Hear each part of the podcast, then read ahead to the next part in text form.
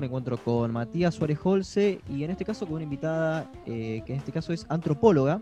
No solemos este, tener antropólogos o antropólogas en nuestro programa, quizás con la excepción de Carlos Reynoso, eh, que es Ingrid de Jong. Hola Ingrid, ¿cómo estás? Hola, ¿qué tal? ¿Cómo andas Facundo?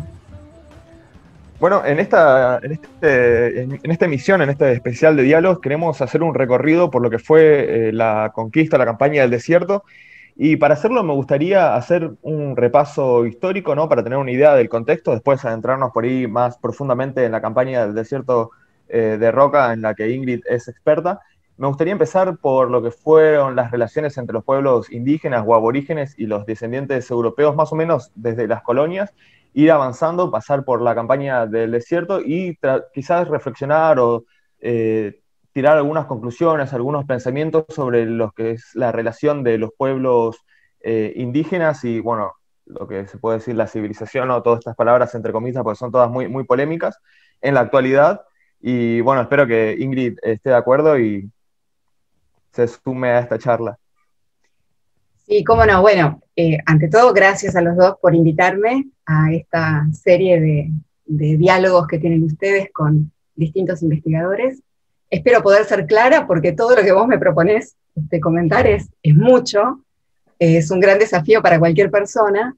Eh, y yo en particular me he ido acercando a estos temas desde la antropología eh, y en particular metiéndome en un campo que es la etnohistoria, es decir, es una historia que intenta sobre todo rescatar actores y relaciones que la historia hegemónica o tradicional ha dejado un poco de lado. Eh, entonces, estoy utilizando mis armas de, la carrera, digamos, que sirven para entender una sociedad distinta a la occidental y a la vez tratando de meterme en la historia nacional, eh, que es algo en lo que no me formé, pero que eh, me, he tenido que meter cada vez más profundamente.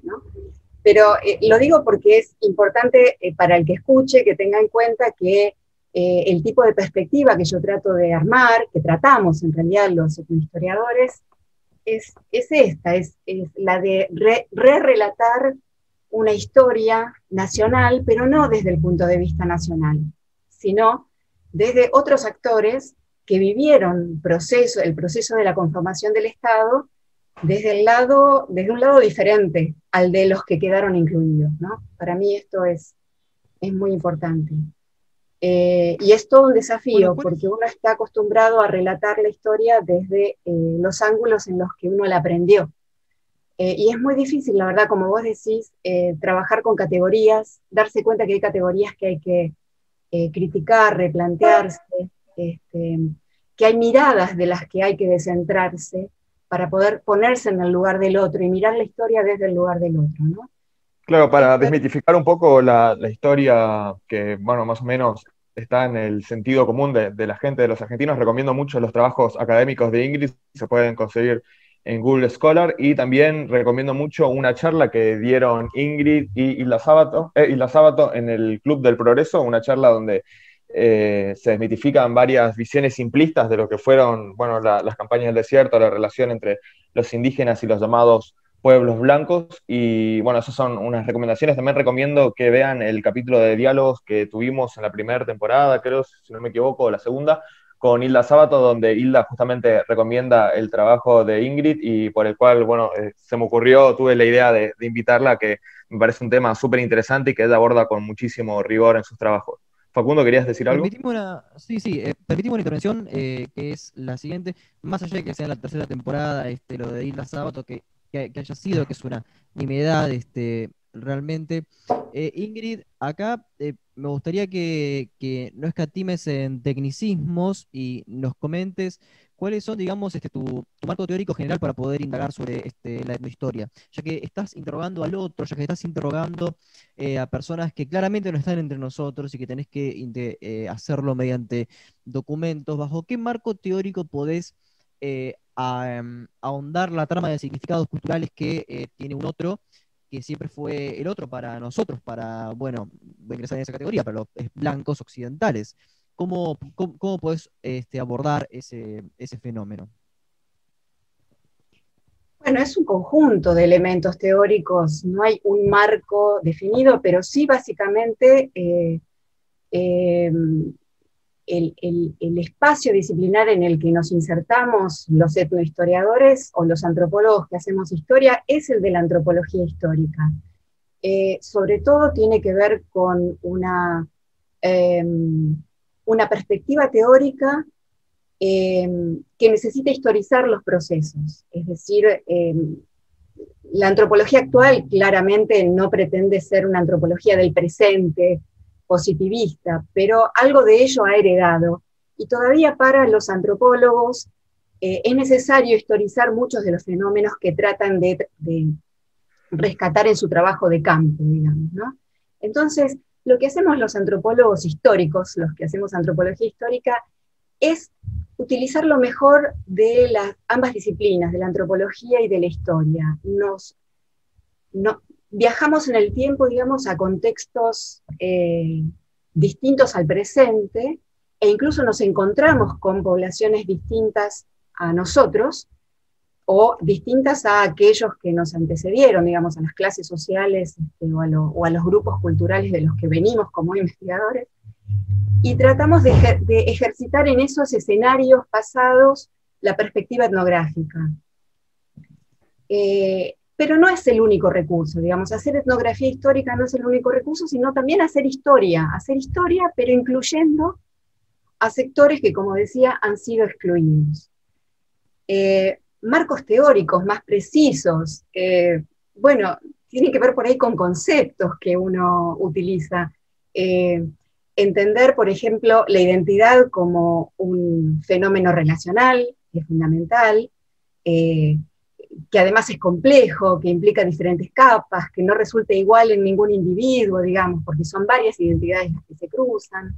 Por otro lado, pensar en la etnicidad, y en, esto sí hay una cuestión muy importante, que es la de eh, considerar, como dice Marta Beckis, la etnicidad como un proceso, como un proceso de construcción, fortalecimiento y o dilución de eh, identidades entre grupos, que son primeramente grupos políticos, porque son grupos de interés, y que en segundo lugar son grupos culturales, porque las diferencias culturales se acentúan o no, se construyen y se convierten en paradigmas de identidad en función de la relación de competencia, de enemistad o de em, complementariedad con el otro.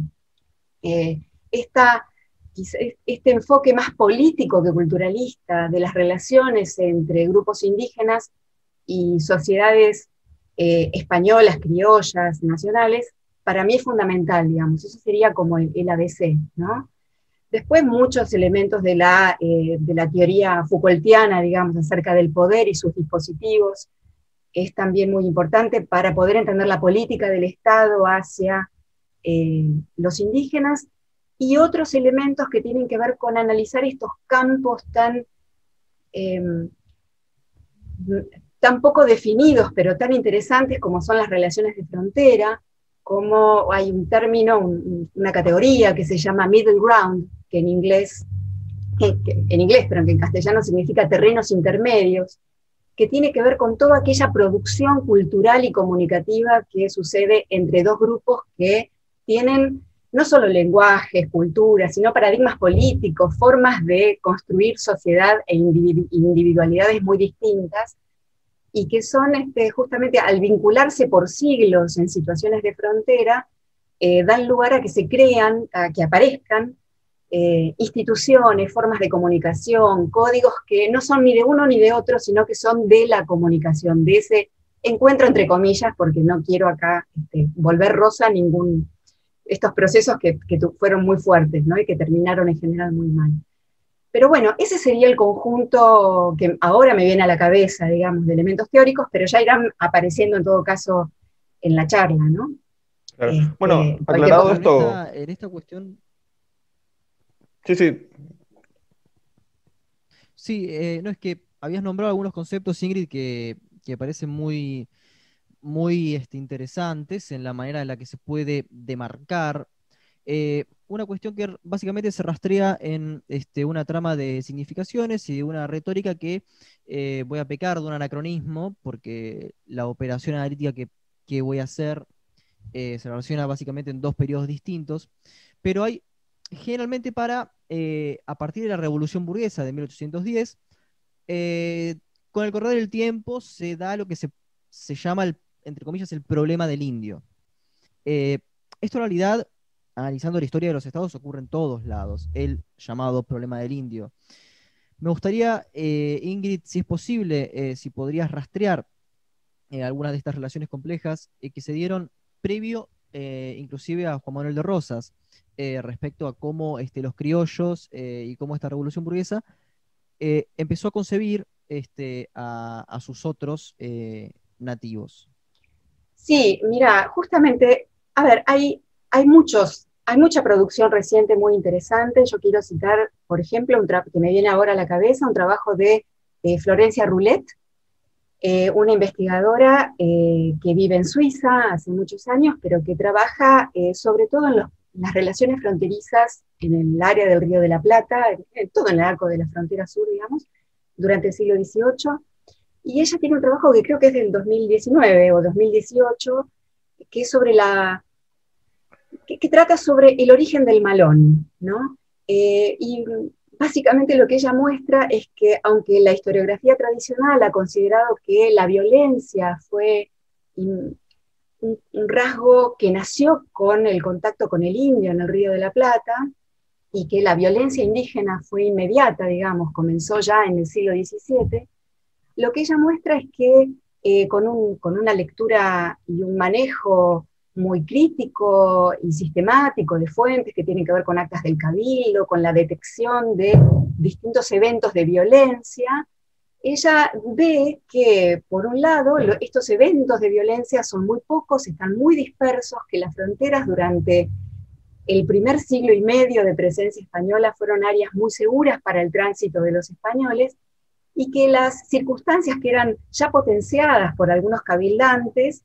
eh, y, que, y más potenciadas después por los historiadores que las usaron, eran en realidad situaciones de violencia interindividual que surgían de abusos previos, de relaciones de, entre un encomendero y su indio encomendado, algún robo, pero que, digamos, la, la, la dimensión y la importancia estadística de estos eventos era mínima, pero sí muestra que las expediciones punitivas que fueron realizándose además sin ningún motivo, sobre sectores de tierra adentro, eh, en las primeras décadas del siglo XVIII, de alguna manera fueron creando las condiciones para que eh, los grupos indígenas que estaban en las pampas aprovecharan el vínculo con otros grupos que comenzaban a, a acercarse más hacia las pampas, que venían de la cordillera o también de la Araucanía, y eh, esos vínculos se transformaron en confederaciones militares. Y ella dice que el primer malón a un asentamiento criollo en Las Pampas se realizó en Salto en 1740, como un eh, evento de venganza política y no fue un malón de saqueo, digamos, no, no había todavía ningún tipo de saqueo ni de práctica sistemática de saqueo, sino que fue un evento político eh, que implicó la confederación de diversos caciques para eh, vengar, es decir, retribuir una violencia ejercida previamente sobre otros grupos. Eh, de alguna manera ella, describe entonces el nacimiento de los problemas en, sobre todo en las políticas estatales, las políticas coloniales sobre la sociedad indígena, ¿no? Y de alguna manera está diciendo que el carácter militar de las acciones indígenas también tienen como momento de partida, como, como eh, explicación, esta necesidad de defenderse o responder ante agresiones por parte de, la sociedad colonial. ¿no? Recomiendo ese trabajo que está en la revista eh, Mundos Nuevos, Nuevos Mundos, eh, que está online, que es de 2018-2019. Ese, para mí ese es un importante trabajo junto con, me sale ahora citar cosas porque en realidad no es en lo que yo trabajo, pero sí puedo decirte que en base a trabajos como los de Roulet, los de María Eugenia Lemano, los de em, Florencia Carlón, eh, lo que sí pude hacer es eh, situarme gracias a ellas a entender que, em, que los malones eh, no fueron prácticas sistemáticas ni tuvieron que ver necesariamente con la presencia araucana durante el siglo XVIII, sino que tuvieron en realidad que ver con el tipo de lenguaje político, con el tipo de intercambio eh, político que se dio eh, en las fronteras del Río de la Plata a lo largo del siglo XVIII. Eh, y con el escaso interés que la élite o que la sociedad hispano-criolla le otorgó a la necesidad que tenía la sociedad indígena de comerciar. La sociedad indígena de Pampa y Norpatagonia fue básicamente una lo que se podría llamar una purchase society, es decir, una sociedad comercial, que lo que buscaba era comerciar e intercambiar, eh, eh, digamos, lograr eh, obtener productos que no producía y que le interesaban mucho y que rápidamente se incorporaron a los circuitos de prestigio y de sociabilidad indígena. La sociedad indígena, perdón, la sociedad hispano-criolla del Río de la Plata durante el siglo XVIII no estuvo demasiado interesada en mantener este comercio, eh, porque estaba más vinculada a abastecer el de Potosí, a participar en otros circuitos económicos que no incluían a la sociedad indígena. Por el contrario, competía con ella por las vacas, digamos, que hubiera todavía cimarronas en ese siglo, las vacas libres. Quiere decir que en vez de una complementariedad económica, lo que sucedió en esta frontera fue una especie de falta de interés, de temor y también de competencia por los recursos. Esto en el eh, plano en el plano del comercio, en el plano diplomático, ¿había relaciones eh, diplomáticas? digo esto porque, bueno, en tus trabajos se ve mucho que analizás las relaciones entre eh, los llamados blancos y los pueblos indígenas eh, a partir de más o menos cuatro factores que eran la diplomacia, el comercio, las raciones y, si no me equivoco, la guerra era la, cuarta. Y el malón. Y el malón, claro. En realidad, los aspectos... En el siglo XVIII se, producen estos eventos. Por supuesto, acá habría que especificar cada etapa con más claridad, pero eh, otra cosa que dice Florencia Rubet muy interesante es que una vez que la sociedad indígena fue capaz de demostrar que podía hacer la guerra, logró ser reconocida para hacer la paz.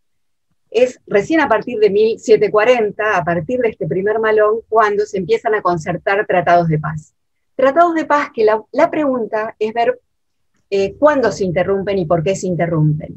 Eh, quizás la visión tradicional acerca de la sociedad indígena nos indicaría que son los propios indígenas los que rompen los tratados de paz con malones, pero en realidad esto suele, lo que suele suceder en el siglo XVIII cuando eh, los gobiernos coloniales suspenden o cierran las fronteras al comercio. Y es ahí cuando se producen los grandes malones. Entonces, lo que podemos decir básicamente es que hay una sociedad indígena interesada en crear pactos mercantiles, una sociedad colonial menos interesada en eso, y que la violencia interviene como respuesta a acciones de violencia o como hecho político, y en esto Eduardo Crivelli fue señero en un trabajo de 1991, como un hecho político para em, crear una acción de fuerza para reinstaurar la paz mercantil. Es decir, para mí es muy importante eh, destacar estos sentidos políticos de las acciones guerreras indígenas para romper con estos estereotipos de eh, el malón como una conducta persistente, sistemática este, y depredadora. Eh, Hay un análisis muy interesante que hace un crítico de arte, Rodrigo Cañete, con el que estuvimos, eh, sobre la pintura La Vuelta del Malón de De la Valle, que bueno, justamente analiza las cuestiones ideológicas ¿no? que había dentro de, la burguesía argentina con respecto al malón y cómo se manipuló como un estilo de propaganda. Sí, es lo más eh, importante de ese cuadro es que fue hecho posteriormente a la conquista del desierto, es decir, forma parte de todo un aparato de producción, no sé si llamarlo propagandístico, pero eh, que tiene que ver con consolidar una imagen acerca de la gesta del desierto como una lucha heroica contra un enemigo muy amenazante y muy peligroso. Eh, yo creo que todavía cargamos con esa imagen y la agenda de trabajo de nosotros eh, existe gracias a eso, digamos, lamentablemente, pero es, es contra lo que trabajamos. ¿no? Nos eh, adelantamos un poco para eh, posteriormente a la campaña del desierto. Me gustaría ir un poco más atrás. Hablamos de lo que eran las colonias. ¿Cómo se modificaron o qué, mm, en qué aspectos cambiaron las relaciones entre los pueblos blancos y los pueblos indígenas en lo que fue, bueno, ya la pasada la, revolución, la independencia, con más o menos la presidencia de Rivadavia, más o menos cuando se empezó a consolidar un poco más lo que es el Estado Nacional. ¿Cómo cambiaron las relaciones con respecto a lo que era la colonia? Cambiaron por varios factores. Digamos. En principio hay que tener en cuenta que a diferencia de lo que sucedió con la eh, independencia chilena, la sociedad indígena de Pampas y Patagonia no fue especialmente involucrada en los procesos independentistas. Eso por un lado. Quizás respondiendo justamente a esta escasa relación que se mantenía previamente, o escaso interés de integrarlos de alguna manera a la sociedad colonial. ¿no? Em, el, cambio que viene con, los gobiernos independentistas tiene que ver con em, básicamente eh, el interés por las tierras indígenas que aparece con la reorientación económica de estos gobiernos independentistas. Eh, es eh, básicamente a partir de la década de 1820 cuando se avanza sobre lo que era el sur de Buenos Aires, un área ocupada por indígenas eh, y además utilizada para una producción eh, ganadera, sobre todo la zona eh, que rodea las sierras del sur de Buenos Aires, una producción ganadera que formaba parte de un circuito mercantil que se orientaba hacia el oeste, a alimentar una demanda que se fue generando y supliendo este, de esta manera en la Araucanía. Em, por el otro lado, entonces, por un lado tenemos una, una política estatal de estas primeras décadas del siglo XIX, eh, que tiene como objetivo avanzar sobre el territorio indígena y lo hace y aplica para ello lo que Pedro Andrés García llamaba política dual, que tenía que ver con administrar eh, acciones, expediciones punitivas, acciones militares, para este, eh, rechazar o disolver la resistencia ante estos avances y por el otro lado tratar de conseguir concertando tratados eh, con las prácticas que se habían heredado de la etapa colonial. Eh, Rosas ya es un, un, funcionario encargado de realizar algunos tratados en la década de 1820, es alguien que sabe Mapudungún, que, bueno, que ya tiene una experiencia importante en esto. Por el otro lado, por el lado del este, del oeste, perdón, tenemos la independencia chilena que también tiene consecuencias para las Pampas y para las relaciones en, el Plata, eh, porque esta independencia chilena fue, involucró mucho más a la sociedad indígena, que se terminó, no sé si dividiendo, pero sí encolumnando entre facciones patriotas y realistas, y esto hace que eh, una vez que los sectores patriotas eh, dominan la situación en la Araucanía, esta lucha se traslade eh, al escenario pampeano, se llamó la Guerra Muerte, duró más de 10 años, y aquí se dio como una especie de, nada, de sobrevivencia de eh, guerrillas mixtas compuestas por eh, sectores criollos de, chilenos y mezclados con indígenas, que, con ingreso también de patriotas que los venían a perseguir, los Pincheiras fueron parte de ese grupo, es un grupo muy conocido.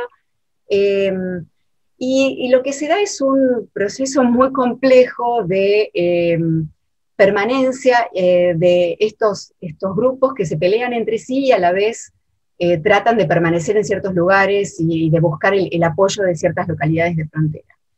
Em, quizás el, digamos, el, el, momento en que esto cambia, en que esta situación de enfrentamientos, alianzas, división de grupos, venganzas, comienza a cambiar, es cuando es a partir de la conquista del desierto, llamada conquista del desierto de Rosas, que es una eh, intervención militar planificada desde tres lugares, eh, no desarrollada tanto desde la zona de Mendoza y la zona del centro, sino sobre todo desde la zona de Buenos Aires, este, por Rosas, es decir, no tuvo el éxito que Rosas pretendía, pero que de alguna manera cambió un poco la, correlación de fuerzas porque debilitó mucho a los grupos más resistentes, que eran los ranqueles, y le abrió con eso este, la posibilidad a otros grupos que ingresaron desde la Araucanía. Entonces lo que tenemos es, este, en estas primeras décadas, es una situación de mucho tumulto, de conflictos cruzados, de superposición de situaciones difíciles de simplificar, para mí en este momento, pero sí lo que vemos es que a una sociedad que hasta fines de la, etapa colonial, una sociedad indígena, había logrado articularse comercialmente a lo largo del espacio y que creaba sus propios eh, espacios de cría ganadera para comerciar, le sucede una sociedad que ha visto muy restringido estos espacios eh, por el avance estatal sobre sus tierras y eh, a donde han arribado además más grupos con una experiencia militar acentuada por los procesos independentistas. ¿no? eso hace que eh, no puedan distinguirse hasta mediados de la década del 30 eh, o fines de la década del 30 un panorama claro acerca de grupos, territorios, identidades, relaciones estables, que permitan hacer esta descripción que yo no les puedo dar, digamos. Hay mucho, más vale, hay mucha, mucho dinamismo, mucho, muchos cambios de lugares, los pincheiras hacen un tratado en Mendoza y luego están cerca de Bahía Blanca, eh, hay enfrentamientos entre indígenas y entre indígenas y criollos, etc. ¿no? Quizás entonces lo que termina cambiando acá el panorama, ¿perdón?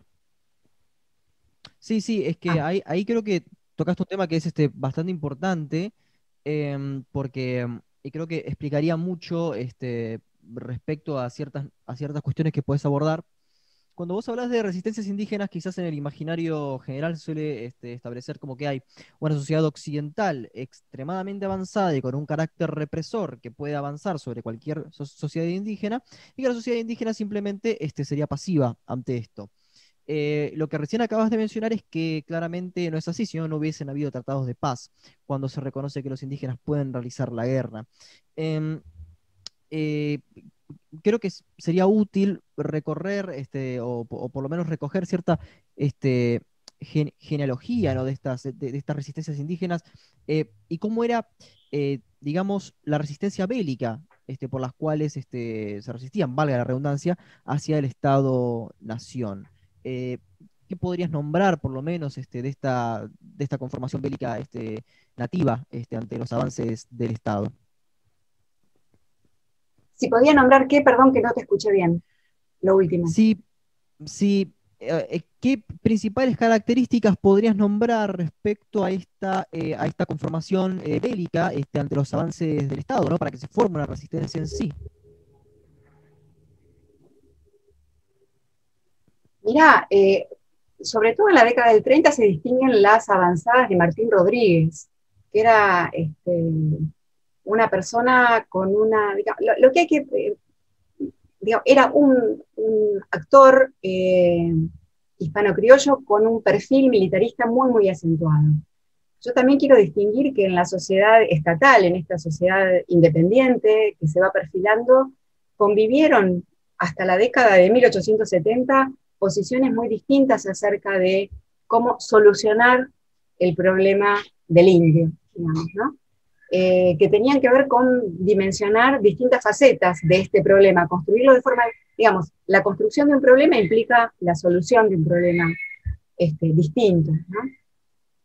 Eh, no sé bien qué me estás pidiendo respecto a caracterizar las, las eh, incursiones estatales. Sí quiero rescatar que estas incursiones estatales sobre la sociedad indígena eh, después de la independencia, se producen sobre todo en la década de 1820, eh, continúan con la famosa conquista del desierto, o la llamada conquista del desierto de Rosas, en las cuales se producen actos muy, muy eh, violentos contra, digamos, digamos, intentos de exterminio de, grupos enteros de ranqueles.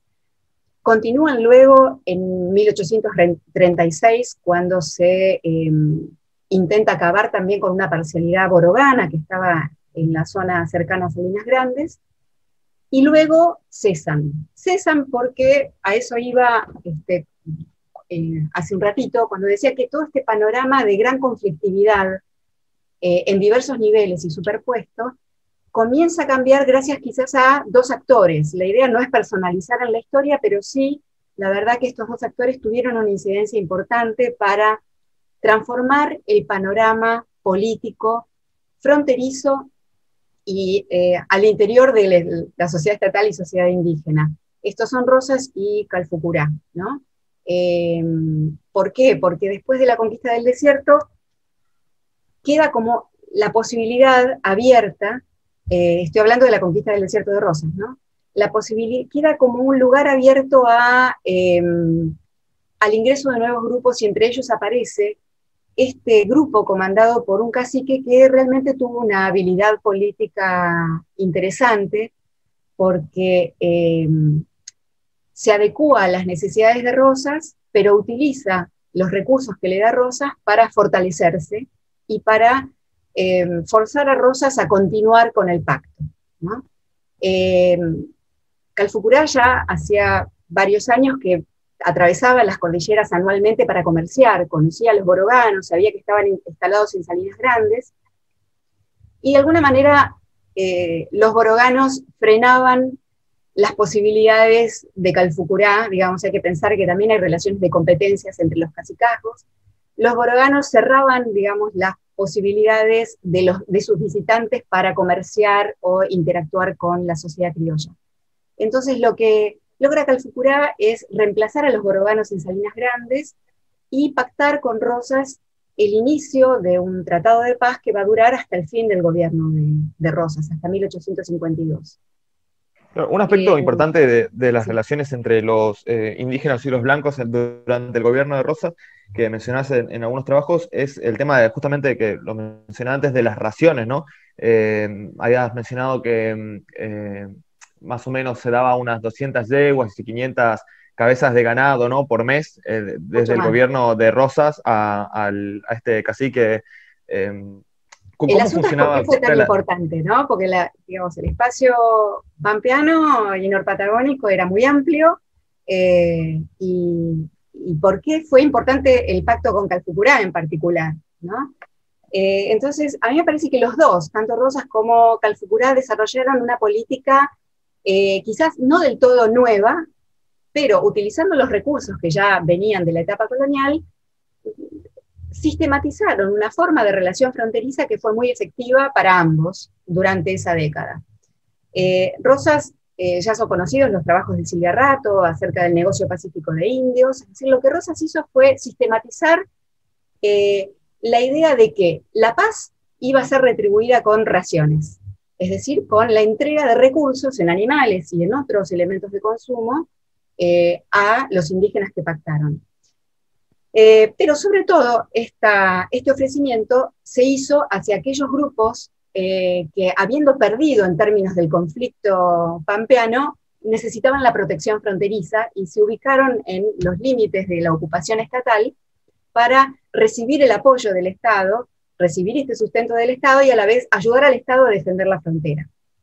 Lo interesante es que este negocio del Pacífico de Indios tuvo otra dimensión más, eh, que fue la de mm, crear relaciones de alianza con indios que mantenían eh, su autonomía territorial, eh, que no, no, no, no, se, incorporaban al orden estatal ni, ni, a los territorios del Estado, sino que mantenían su, orden su, su autonomía territorial. Calfucurá fue el interlocutor, el, eh, sí, el interlocutor diplomático más importante de Rosas, no solo porque fue el primero en términos de indios de tierra adentro, aliados, autónomos que pactaban con Rosas, sino por la cantidad de eh, recursos que le fueron provistos. Ustedes piensen que Calfucurá recibía para él y su eh, tribu 2.000 yeguas, o 1.500 yeguas y 500 vacas por mes eh, además de harina, azúcar, yerba, otros elementos, este, ropa, ropa que era, siempre fue un, elemento muy, muy requerido por, por los indígenas. Pero esto no se acaba este, acá, ¿no? ¿Perdón? Sí, sí, no, porque a veces el audio como que me, traiciona. Antes, este, justamente me había referido contrariamente no a las campañas del Estado, sino a las resistencias indígenas, básicamente ah. cómo era su conformación bélica.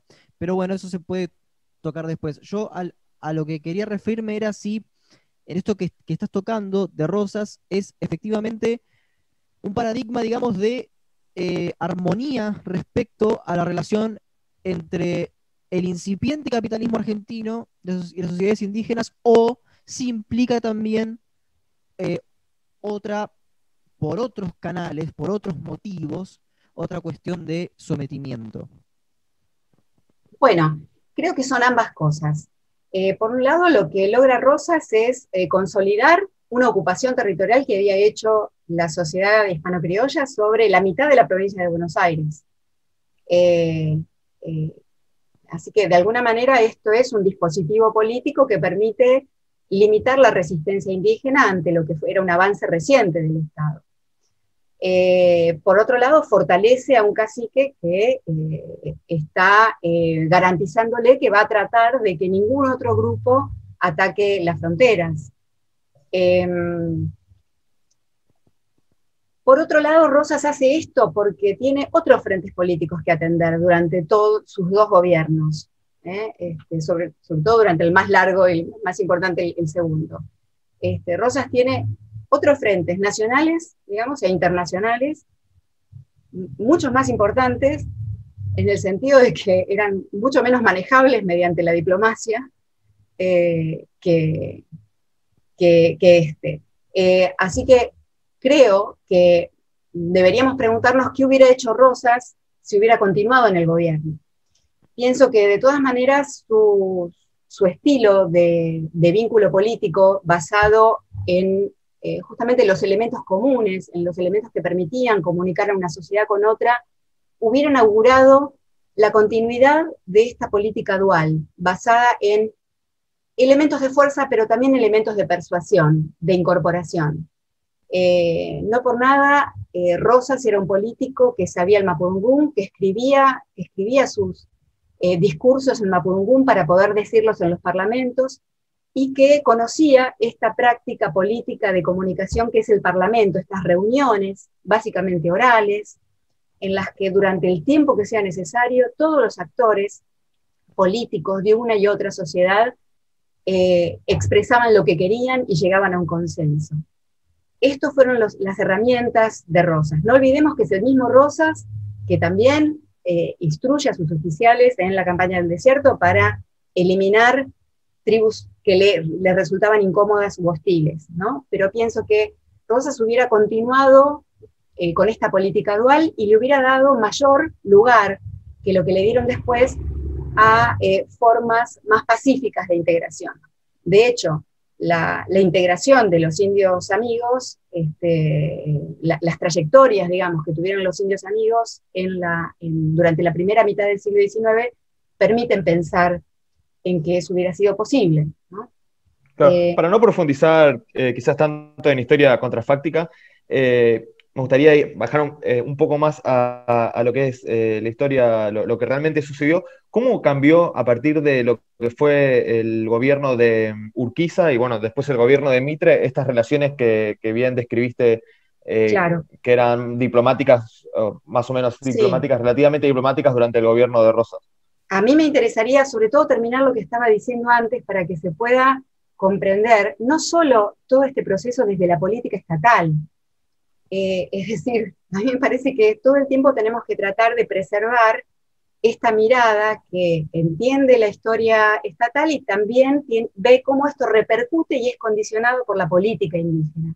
Entonces, eh, la política del pacto a partir de la década del 40 fue una política aceptada por los indios o impuesta por los indios. Creo que merece la pena eh, la pregunta, porque si bien eh, los relatos usuales están centrados en que Rosa fue el creador del negocio pacífico de indios, eh, que por supuesto él tomó decisiones políticas para eso, en realidad estaba continuando de, la digamos, con una política que se había iniciado ya en la etapa colonial y que tenía que ver con estas exigencias de la sociedad indígena por mantener un pacto comercial estable en las fronteras.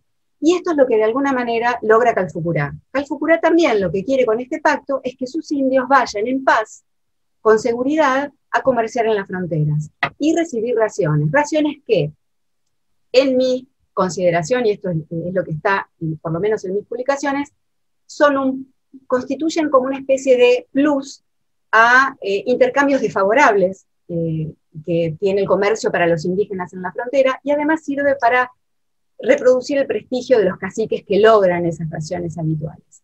Raciones que si bien no son la condición de la subsistencia indígena, sí son una provisión simbólica y material bastante importante al tener en cuenta que la economía indígena era una economía muy diversificada, amplia, basada en, muchos, eh, en muchas actividades, eh, pero con poca tecnología, digamos, con una, eh, una, escasa tecnología y con capacidad de fallar, es decir, una plaga podía llegar a este, destruir los, los, sembrados o los animales, una guerra podía llegar a dejar una familia sin, este, sin sus recursos. Entonces, esta posibilidad de preservar el pacto, el comercio en las fronteras y además recibir raciones, revertía en el prestigio del cacique y el cacique seguía trabajando para continuar ese pacto. Ahora bien, hasta ahora yo he hecho un relato que se circunscribe al Gafucurá y su grupo. Y es justamente esto lo que no sucede. Y esto aquí reside el elemento de el acontecimiento o el elemento de novedad dentro de la política indígena. Calfucurá recibe grandes cantidades de animales por mes, que realmente permiten como una especie de acumulación originaria a la sociedad indígena. Es decir, ¿por qué a la sociedad indígena y no a Calfucurá? Porque Calfucurá no se vuelve un empresario capitalista con los animales, sino que redistribuye esos animales. Los redistribuye ampliando la posibilidad de recibir raciones y comerciar a las fronteras, no solo a todos los caciques y capitanejos que lo habían seguido, sino a todos los que se convierten en amigos y parientes de él. Y no son estos amigos y parientes los que viven cerca, sino los que viven a largas distancias. Entonces, grupos pehuenches, grupos de la Araucanía, grupos huiliches de la zona neuquina, grupos ranqueles, grupos tehuelches, van a comenzar a llegar a Salinas Grandes a comerciar con, efectivamente con un grupo que se va a empezar a llamar salinero, que está mucho mejor económicamente que antes, sino que también van a poder ir a las fronteras y recibir su parte de las raciones y además comerciar. Esta concepción social que hace que un líder pacte, reciba sumas importantes, pero que las redistribuya siguiendo la lógica de equivalencia, de reciprocidad generalizada que tiene, sobre la que se fundaba la sociedad indígena, es algo para los historiadores y antropólogos occidentales difícil de entender pero de hecho sucedió.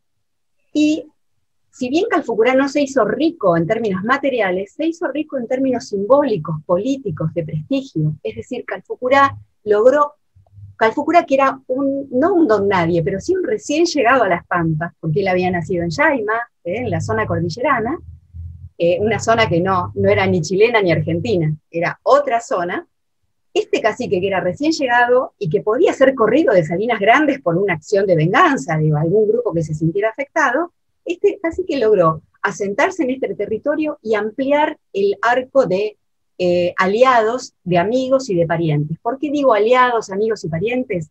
Porque el lenguaje de la política indígena es el del parentesco. Tu aliado se convierte no solo en tu amigo, también en tu, en tu pariente. Y de hecho, si tenés un aliado político, probablemente termines teniendo parientes en común, tus hijos se casen.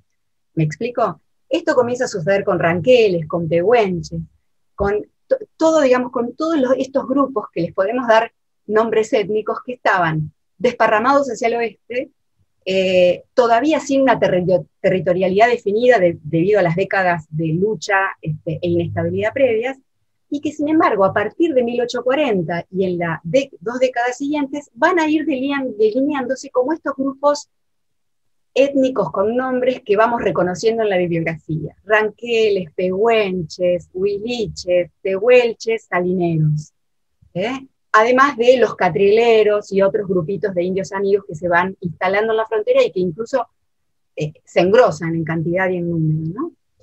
Eh, esto a mí me parece fundamental entenderlo, porque es lo que nos muestra que la propia sociedad indígena, si bien persistió en sus rasgos de organización política, en sus lenguajes de la política, tuvo acontecimientos que la transformaron.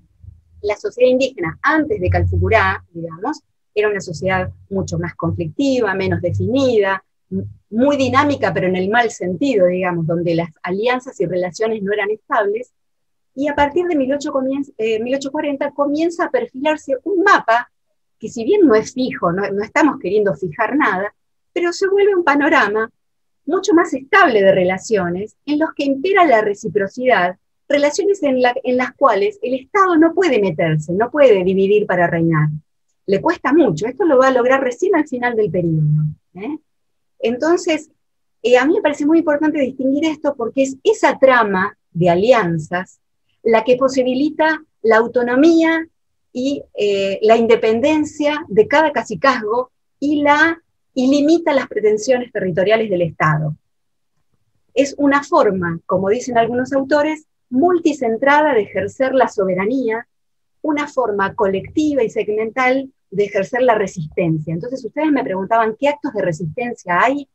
Yo les diría que la resistencia principal fue la resistencia diplomática, no solo bélica. Es decir, a ninguna sociedad que no tiene un ejército profesionalizado, a ninguna sociedad que no tiene un nivel de acumulación de excedentes necesario para mantener un ejército, le conviene basar su resistencia únicamente en actos bélicos. Las mismas cartas de Calfucurá y de otros caciques dicen, con la guerra todos perdemos, se mueren nuestros hermanos, nuestros hijos, nuestros sobrinos. Eh, eh, hay un término que se utiliza actualmente, incluso entre las sociedades indígenas actuales, que es el buen vivir. Este buen vivir ya era utilizado por Calfucurá para plantear el horizonte de la relación con el Estado. En sus cartas a los presidentes, a los ministros de guerra, decía, insistimos, queremos el buen vivir.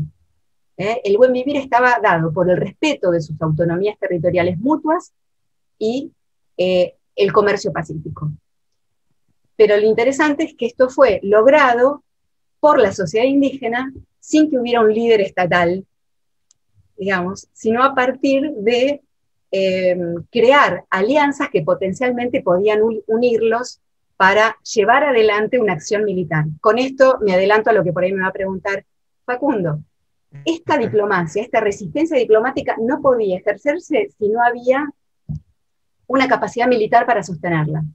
Es decir, la sociedad indígena sabía que eh, se estaba relacionando, relacionando con una sociedad militar que, militarizada, que tenía además interés en avanzar sobre sus territorios, eh, y que además cuando podía dejar de cumplir el Tratado de Paz lo hacía. Y que podía aparecer con expediciones punitivas sorpresivas sobre una toldería que no había hecho nada antes.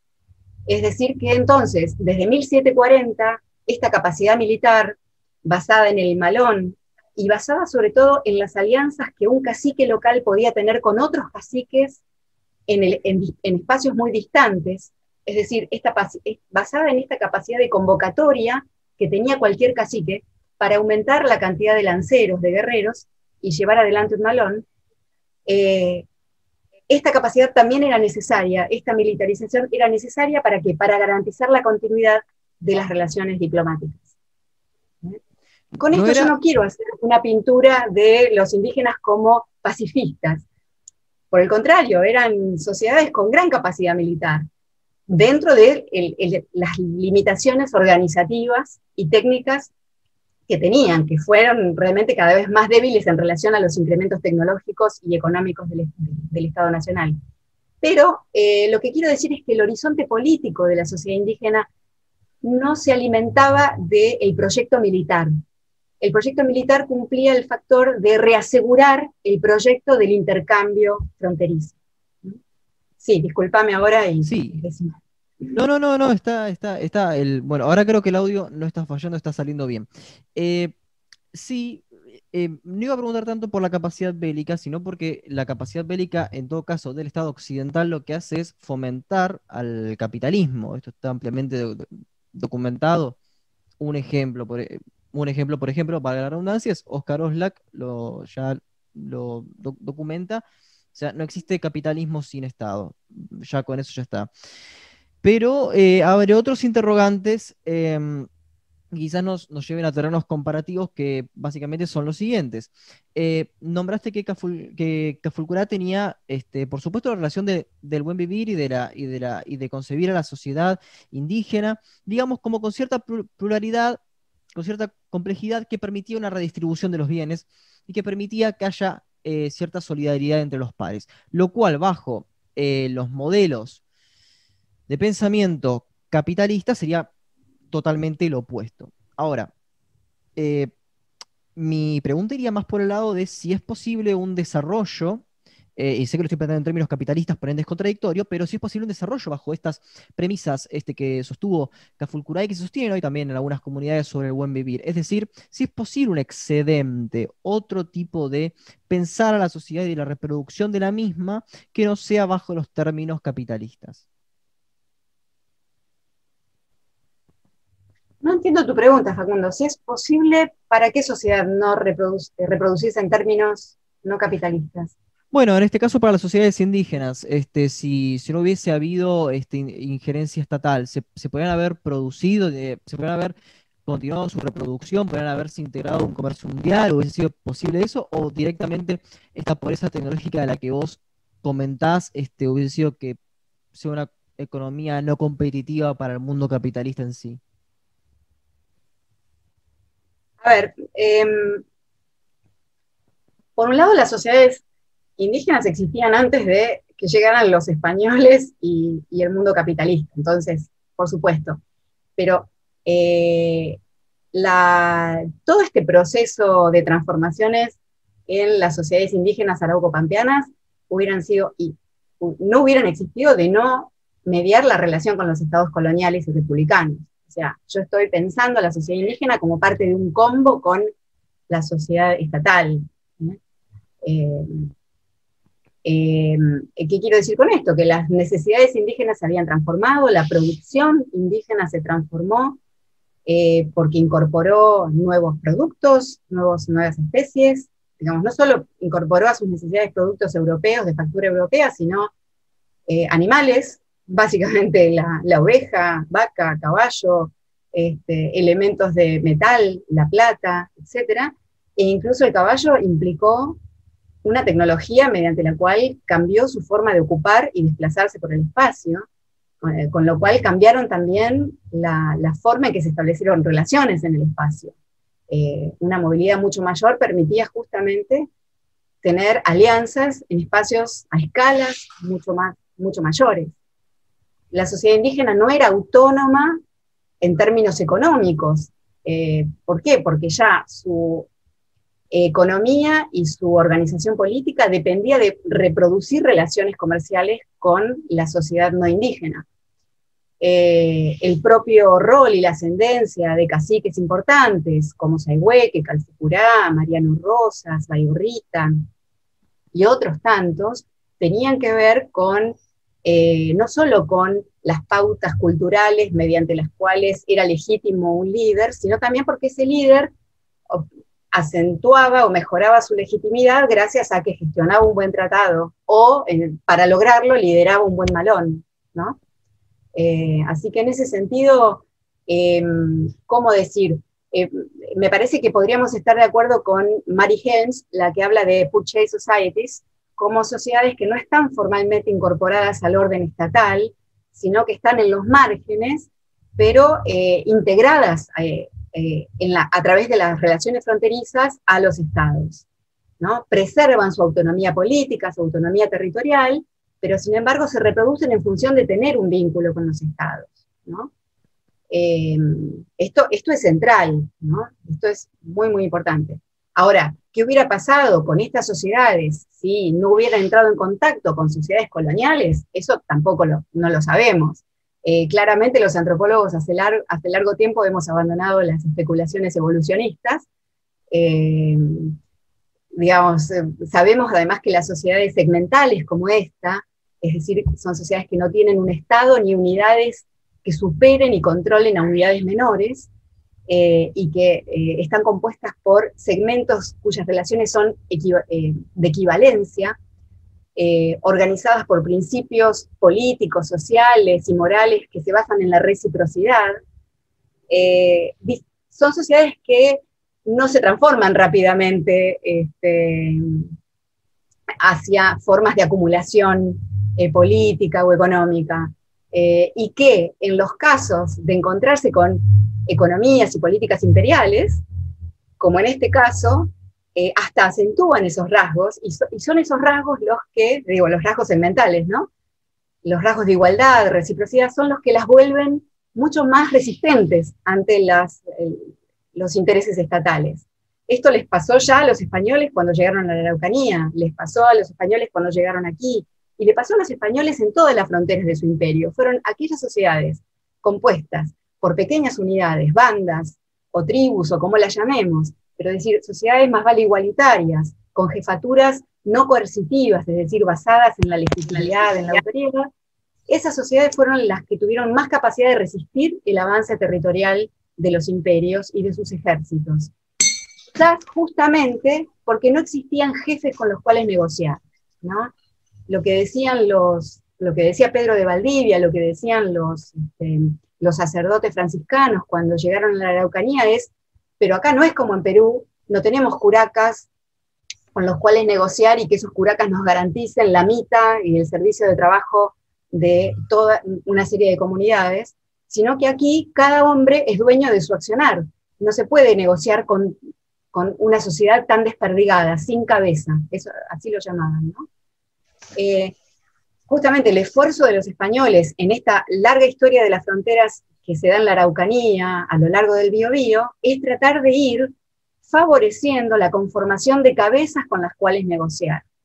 A eso llama Guillaume Bocara, que es un antropólogo chileno-francés, este, a eso lo llama Bocara eh, digamos, la, diplomacia fronteriza o el pactismo fronterizo lo, lo llama, en términos de Michel Foucault, dispositivo de poder porque justamente cuando el poder no se ejerce directamente, sino en forma sutil, a través de mecanismos indirectos, cuando tiene efectos indirectos, es eh, un dispositivo de poder, ¿no? Eh, y esas fueron las, digamos, no solo el pactismo o la diplomacia, sino el comercio, las misiones, fueron formas de ir ordenando indirectamente, la forma en que los españoles fueron ordenando indirectamente una sociedad indígena que se resistía a integrarse a un orden estatal. En este caso pasó lo mismo, digamos, la historia de la diplomacia, del comercio y, de, y, la historia misional fue distinta en las Pampas, pero el Estado colonial y el Estado republicano tuvieron que hacer lo mismo, es eh, ceder ante las exigencias de diplomacia de los indígenas, porque los indígenas querían una paz mercantil, pero ya que tenían que ceder, tratar de utilizarlas para ordenar ese mundo eh, y, ejercer ciertas operaciones que permitirían facilitar el avance territorial concreto, ¿no? Esto es lo que sucede más hacia el fin del siglo XIX, donde eh, yo ahí tengo, digamos, un poco más, eh, bueno, tengo, tengo algunos trabajos sobre este uso de la diplomacia por parte del Estado para debilitar este campo indígena tan articulado que yo comentaba, que es un campo indígena articulado que se logró gracias a una orientación política de Calfucurá que sin cambiar los rasgos políticos de su sociedad, los utilizó de tal manera de acentuar su posición y la de todos frente a la sociedad no indígena. ¿no? Sí. Eh, vos me eh, preguntabas eh, qué había pasado en la etapa de Urquiza. Es justamente ahí donde se ve que, esta, que estas alianzas interindígenas eran muy fluidas y que rápidamente un cacique podía convocar a sus aliados y hacer un malón sobre la frontera. En este caso, desde la perspectiva indígena, la diplomacia continuó, es decir, a los indígenas le suspendieron, a, Calfucurá le suspendieron los tratados en la, provincia de Buenos Aires, pero él hizo un tratado con Urquiza, y Urquiza ¿qué le pidió a él y a los ranqueles? Ayúdennos a, con la guerra contra los, los porteños. Y eso es lo que hizo, hicieron los caciques ranqueles y salineros durante esa década. ¿eh? Eh, aunque si vamos a la letra chica y vemos las letras de las cartas de Calfucurá, vamos a ver que Calfucurá que le decía Urquiza, a ver, ¿cuándo usted se va a imponer sobre los porteños? Yo quiero volver a comerciar. Yo quiero que usted me cambie a los jefes de frontera porteños y me ponga algunos de su gente, así mis familias pueden ir a comerciar pacíficamente.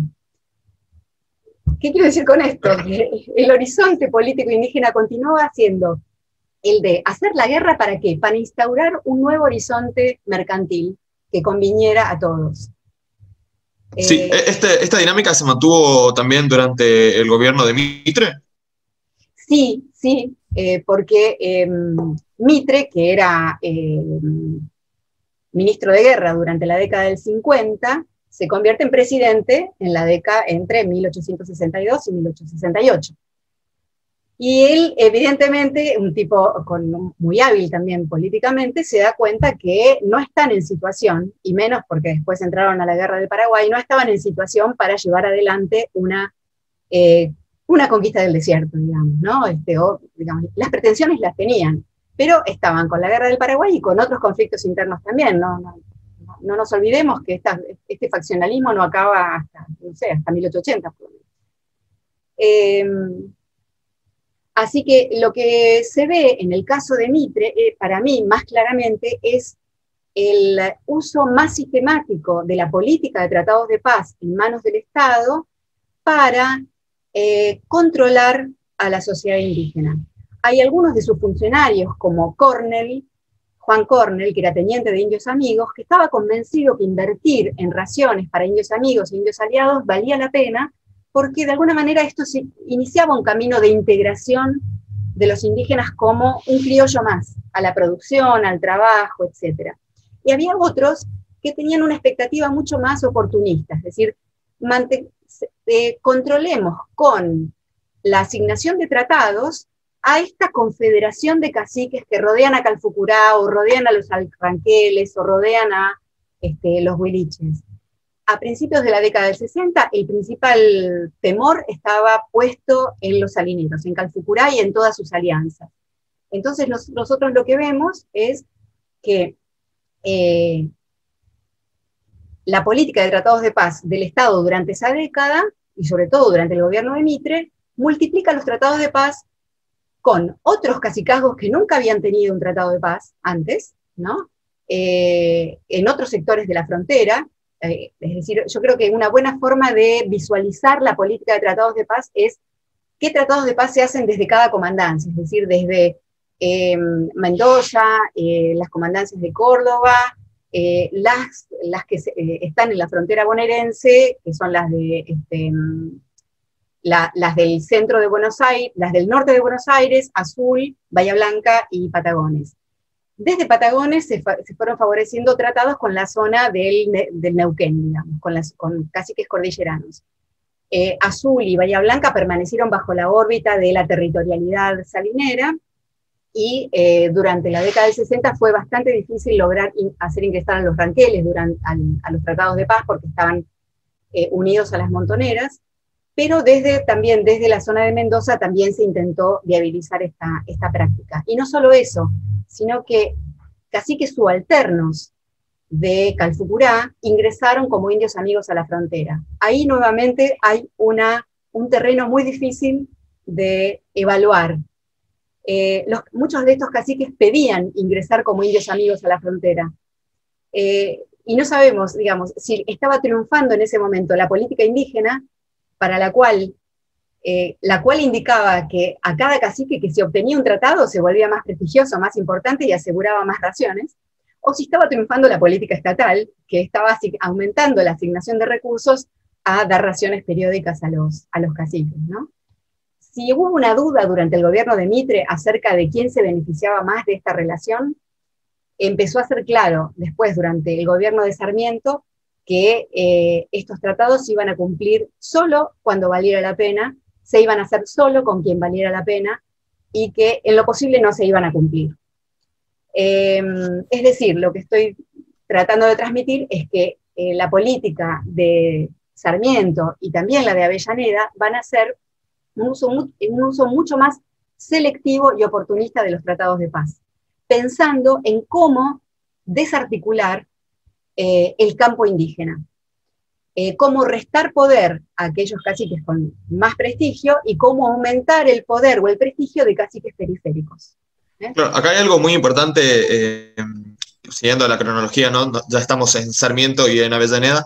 En el imaginario popular, generalmente por la eh, popularización de las frases más etnocentristas de Sarmiento, se puede tener la idea de que Sarmiento hubiera tenido una política muy mala con, las comunidades indígenas y Avellaneda una muy progresista. Eh, me imagino que esto, como la mayoría de, las ideas populares, debe tener mucho de mítico, ¿no? ¿Es efectivamente así? Sí, vos sabés que a pesar de que, eh, digamos, yo no encontré el parte secreto en el cual Avellaneda le dice al SINA, hagamos esto, hagamos esto otro, así los indígenas, tal cosa y tal otra, sí encuentro indicios y sí puedo analizar la política de, desarrollada después de, después de la revolución mitrista, digamos, bueno, cuando asume eh, Avellaneda y, eh, como presidente y Alcina asume como ministro de guerra, ¿no?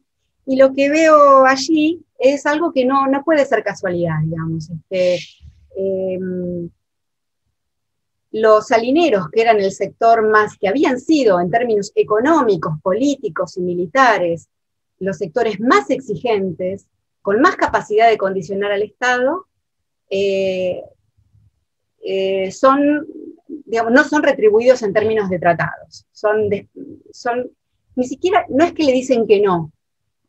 La, activa comunicación diplomática que mantiene Calfucurá y luego su hijo Namuncurá, porque Calfucurá muere en 1873, o sea, son muy importantes analizar esos cuatro años, entre 1873 y 1878. Son cuatro o cinco años en los cuales el que está a cargo de la política salinera ya es Namuncurá, básicamente, ¿no? secundado por eh, un, primo y un hermano.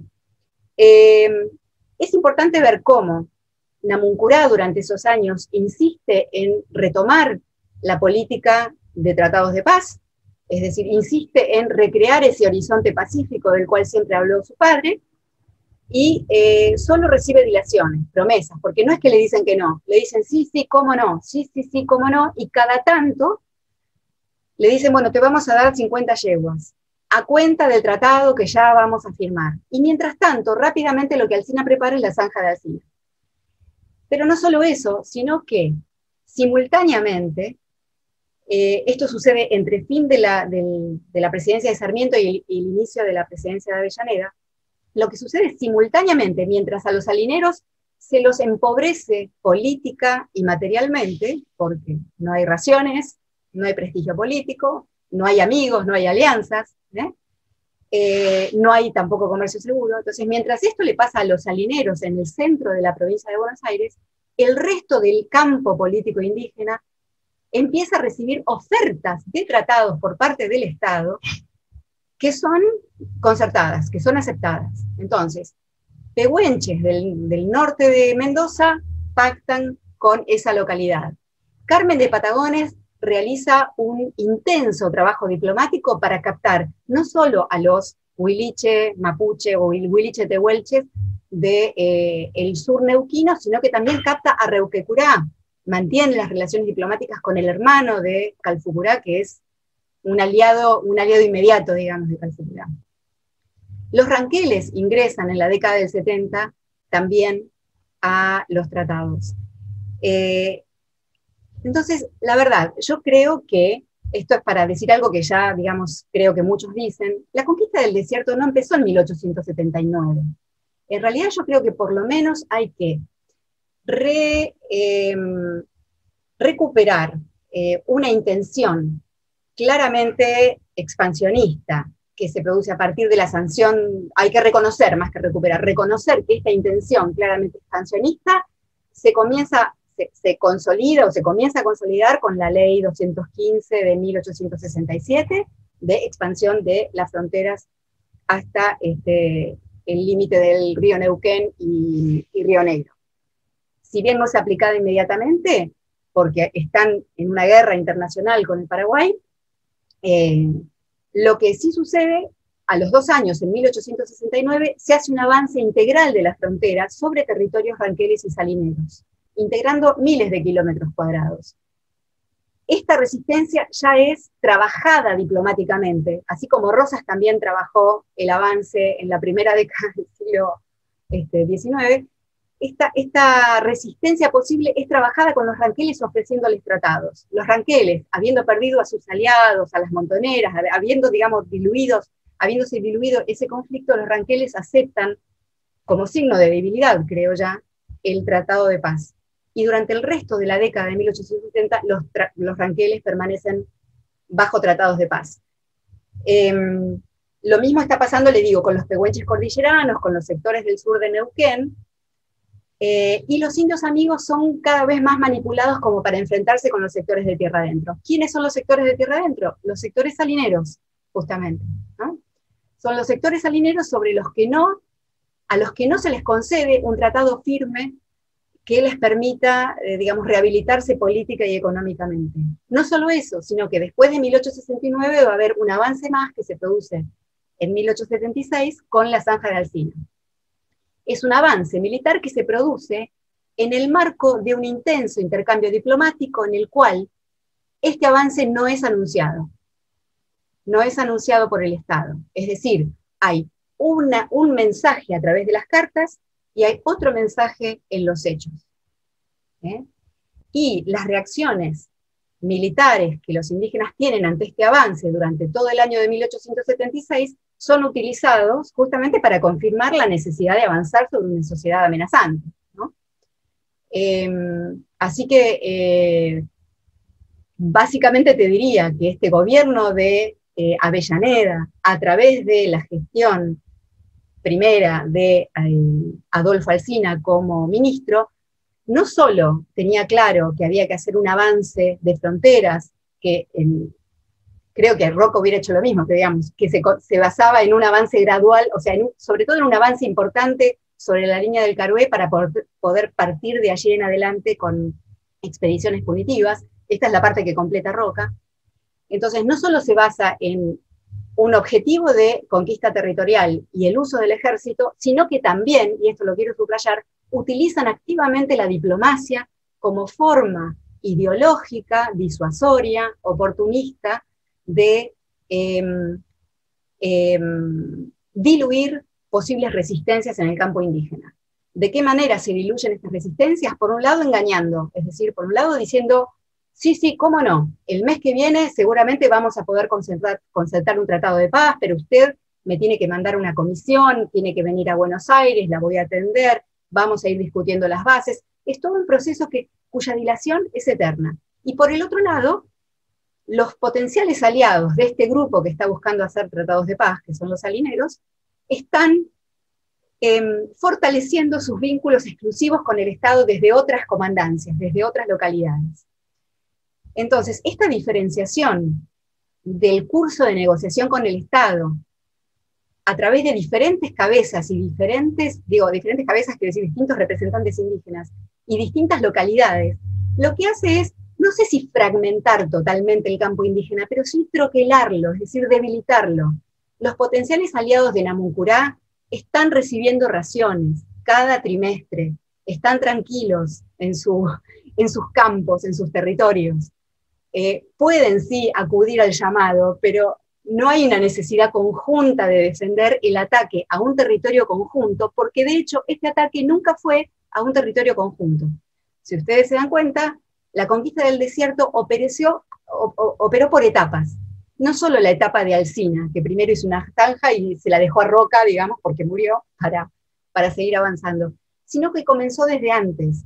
Comenzó con el uso de la diplomacia y avances secuenciales de frontera que se dan en 1869, 1876, y que van a seguir siendo secuenciales, porque fíjense que en 1879, cuando se hace la famosa conquista del desierto, solo se llega a cubrir el Neuquén y el Río Negro.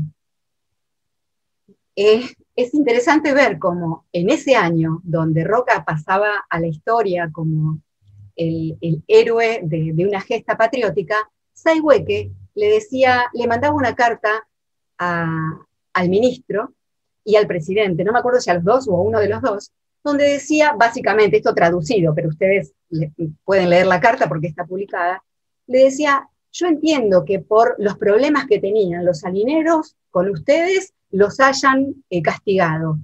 Pero miren, si quieren, ellos han sufrido bastante, yo los puedo integrar a la orden de mis tribus. Con lo cual estaba diciendo, no los persigan más, yo los incorporo y garantizo que se porten bien. Lo que sí dice, por favor, ya no es necesario que ocupen Choel Choel, eh, ni el Río Negro, así que les pido que saquen sus fuerzas de esta zona que es mía. Es decir, en algún punto uno podrá decir, que fue ingenuo, o por ahí estaba diciendo lo único que era posible decir en ese momento, desde la historia previa, digamos.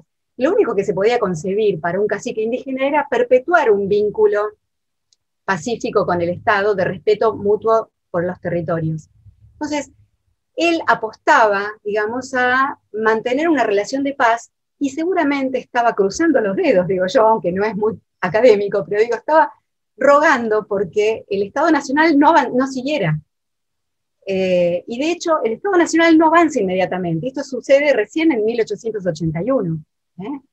Es decir, que em, lo que yo quiero destacar es que la cuando hablamos de la percepción indígena del avance del Estado, no podemos pensar en un indígena o en una sociedad que junta, se reúne y discute y dice, uh, este Estado quiere avanzar sobre nosotros, sino que estamos hablando de percepciones muy diversas, localizadas, eh, interconectadas, pero no necesariamente cada parcialidad vivió el avance del Estado de la misma manera, en las mismas condiciones.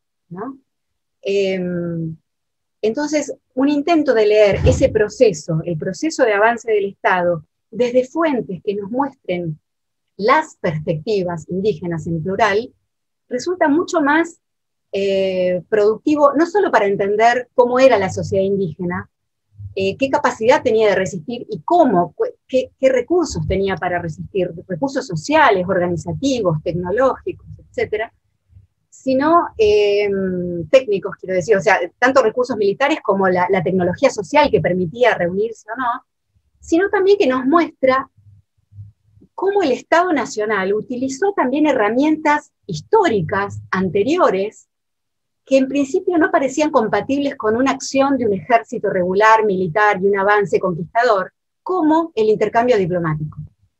Y uno dirá, bueno, es que le escribieron dos o tres cartitas. No, el intercambio diplomático se mantuvo durante todo este proceso.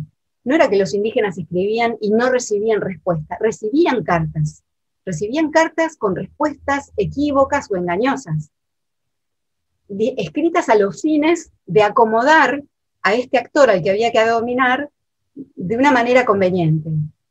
Eh, esto, bueno, es mucho más difícil de describir punto por punto porque es necesario, para eso es necesario eh, leer las cartas, leer los intercambios. Cuando se puede, digamos, recuperar las cartas que recibieron los caciques y las cartas que mandaron los caciques, ahí uno comienza a entender el valor de esta dimensión del diálogo político y las diferentes estrategias con las que fue usado. Eh, evidentemente estamos ante dos sociedades organizadas de manera muy distinta y también con horizontes políticos muy distintos. Es decir, las dos podían llegar a enfrentarse en algún momento militarmente, pero lo que buscaban era distinto.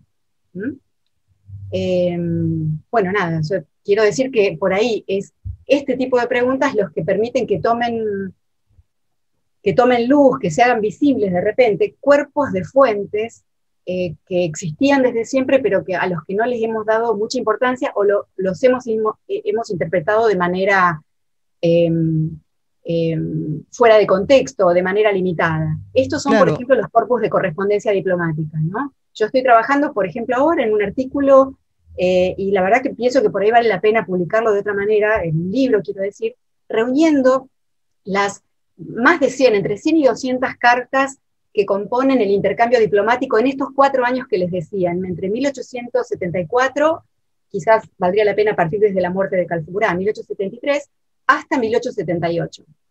Eh, ¿Por qué paro en 1878? Porque en ese año es cuando los salineros son despojados de su territorio. O sea, no había comenzado la conquista del desierto y salineros y ranqueles habían sido desalojados de su territorio mediante procesos que no solo implicaron que huyeron, sino mediante matanzas, apresamientos, dispersión de familias, etc. Por eso también me parece muy importante ver que la conquista del desierto es un término que tiende a englobar y a centrarse en un acontecimiento que es el despliegue de una columna dirigida por Roca, pero en realidad fue un avance secuencial, desplegado en el tiempo y desplegado en etapas, y que estas secuencias temporales y espaciales de avance fueron importantes para su propio éxito, eh, y que involucraron no solo la acción militar, sino también la acción diplomática, que era muy efectiva porque prolongaba en términos del imaginario indígena un horizonte que era imposible imaginarse la vida sin ese horizonte. Es decir, eran sociedades indígenas que habían nacido en relacionándose con el Estado. ¿Cómo iban a imaginarse eh, que, no iban a poder reproducir esa relación? Por otro lado, eran sociedades que no estaban organizándose para invadir al Estado, digamos. A eso me refiero cuando hablo de horizontes políticos distintos. Había una sociedad que tenía un proyecto expansivo. Otra sociedad que lo que quería era conservadora, digamos, lo que quería era reproducir el vínculo. Eh, bueno, todo eso lleva un trabajo enorme, digamos. Aunque ahora yo trato como de decirlo en términos muy simples, eh, sustentarlo, mostrar las fuentes que permiten decir esto es es bastante trabajo y además implica reunir corpus que están muy dispersos, es decir, las cartas de los caciques indígenas no, no nos aguardan en un fondo dentro del archivo, sino que están en diferentes fondos de distintos personajes. Eh, muchas, por supuesto, fueron perdidas, de otras quedan indicios y otras quedan los textos, ¿no? Eh, y esta posibilidad de reunirlas y leerlas secuencialmente pone, eh, hace visible un discurso político indígena que le ha sido negado. Estos salvajes, amenazantes, hordas, bárbaros, tribus salvajes, no tenían una organización política reconocible para el discurso medio de la época. Eh, y sin embargo sí lo tenían. Ese propio Estado que repetía estas palabras era el que mantenía un muy estratégico diálogo político con los representantes políticos indígenas es extremadamente valioso reconocer esto, eh, reconocer justamente al otro en realidad este, este otro se realmente se construye a partir de una sociedad occidental que lo, que lo, busca pensar este, de esa manera. Y con esta cuestión de buscarlo pensar de esa manera, Ingrid, este, saber si por lo menos rastreabas, ya que habías nombrado a Rosas como cierto, entre muchísimas comillas, paradigma de convivencia armoniosa con las sociedades indígenas, Em, si, si ves cierto cambio a partir de Mitre, a partir de Urquiza, a partir de Roca, en, voy a nombrar este, algunos nombres este, contrapuestos eh, en sí, inclusive este, Noegitrix, Sebrelli, em, Oscar Terán, que señalan que la generación del 37 viene a poner las bases de lo que después va a realizar la generación del 80. Y en el interín por supuesto, estas bases se van acrecentando. Quizás esto es lo que vos estás señalando, quizás como que, está bien, no se veía a, no existiese todo indígena, pero la filosofía de las, de las principales personas que encarnaban el Estado argentino sí lo encontraban como ese todo, que era un impedimento para el desarrollo. Eso por un lado, y después, bueno, también me gustaría saber un poco el derrotero después de la conquista del desierto, que provoca una desigualdad social descomunal para las comunidades indígenas que por supuesto también lo digo entre comillas, fallan al ingresar a la sociedad occidental por las causas que ya conocemos. A ver, em, yo no tengo una respuesta acabada. Lo que digo es que em, claramente con, con Avellaneda, Alcina, Roca, se acentuó una solución militarista de un problema que aquellos que tenían versiones más pacifistas, graduales e integradoras, compartían, digamos. El paradigma de que las tierras había que, eh, que, la nación se tenía que extender sobre sus límites naturales, entre comillas, que la nación tendría que tenía que tener soberanía sobre territorios que no conocía, que no podía mapear, que los mapeaban en blanco porque no los conocían, donde nunca habían vivido, nunca habían transitado, eh, aunque esto suene paradójico y ridículo, eso se afirmaba. Sí creo que es muy interesante evaluar eh, estos diferentes posicionamientos eh, que nos muestran, por ejemplo, un Ángel Pacheco, a Quesada, eh, a Vicente Quesada, con sus publicaciones en la revista del Plata, que se llama, revista de Buenos Aires, eh, y muchos otros, muchos otros actores, en algún momento eh, Oroño y Llerena, aunque ellos, Llerena, Oroño cambió de, posición, el mismo eh, Pedro Andrés García, más hacia principios de siglo, y, otros actores por ahí menos conocidos, como Olivencia, como, bueno, como Avendaño, digamos, que no concebían una solución que implicara la supresión de una sociedad como la indígena, sino que pensaban en que, bueno, que este problema, esta expansión de la civilización tenía que darse mediante otros recursos, y, no eran pesimistas al respecto.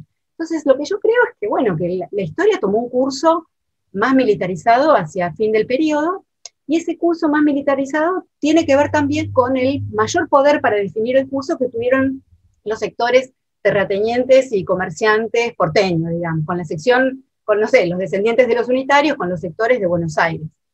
Yo noto en el tipo de relaciones y en los discursos de aquellos políticos que estaban en el espacio federal, digamos, eh, sobre todo aquellos discursos de digamos, existieron en la década de 1900, 1850.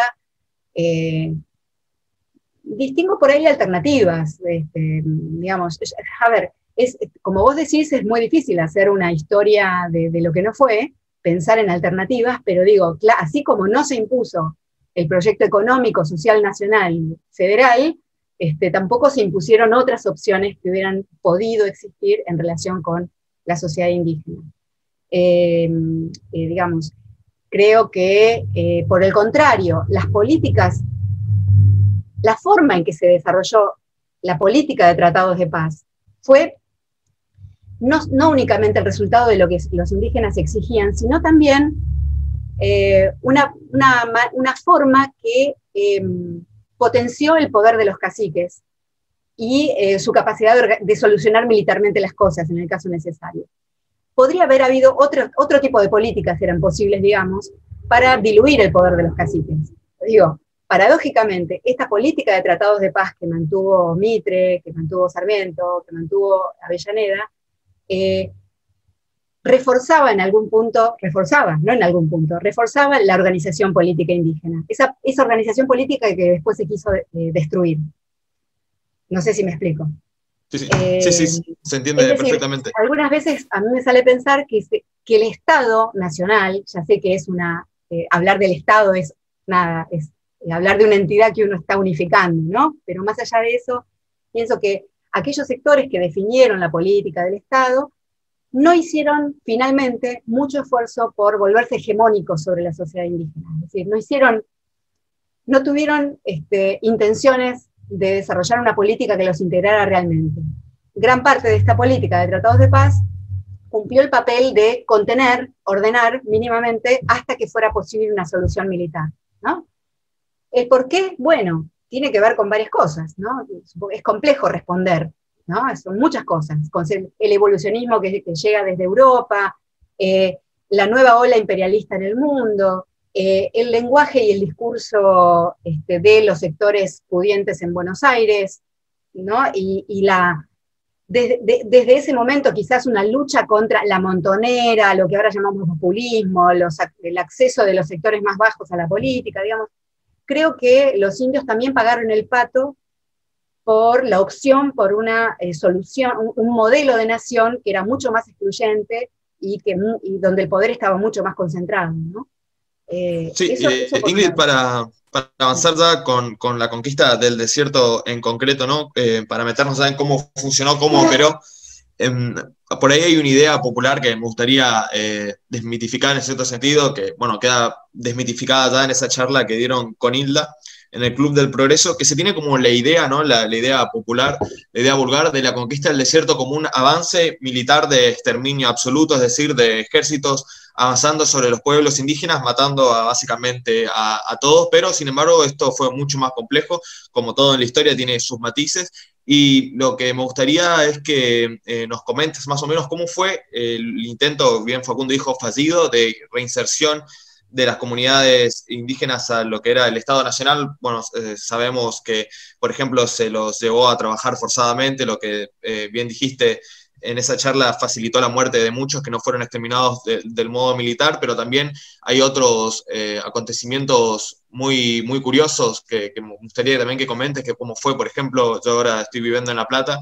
eh, ese, episodio en donde se llevaron a comunidades aborígenes al Museo Nacional de La Plata, eh, esta, esta, cuestión tan tensa de cómo se intentó, entre comillas, integrar a, los indígenas y, bueno, los mecanismos por los que falló también, ¿no?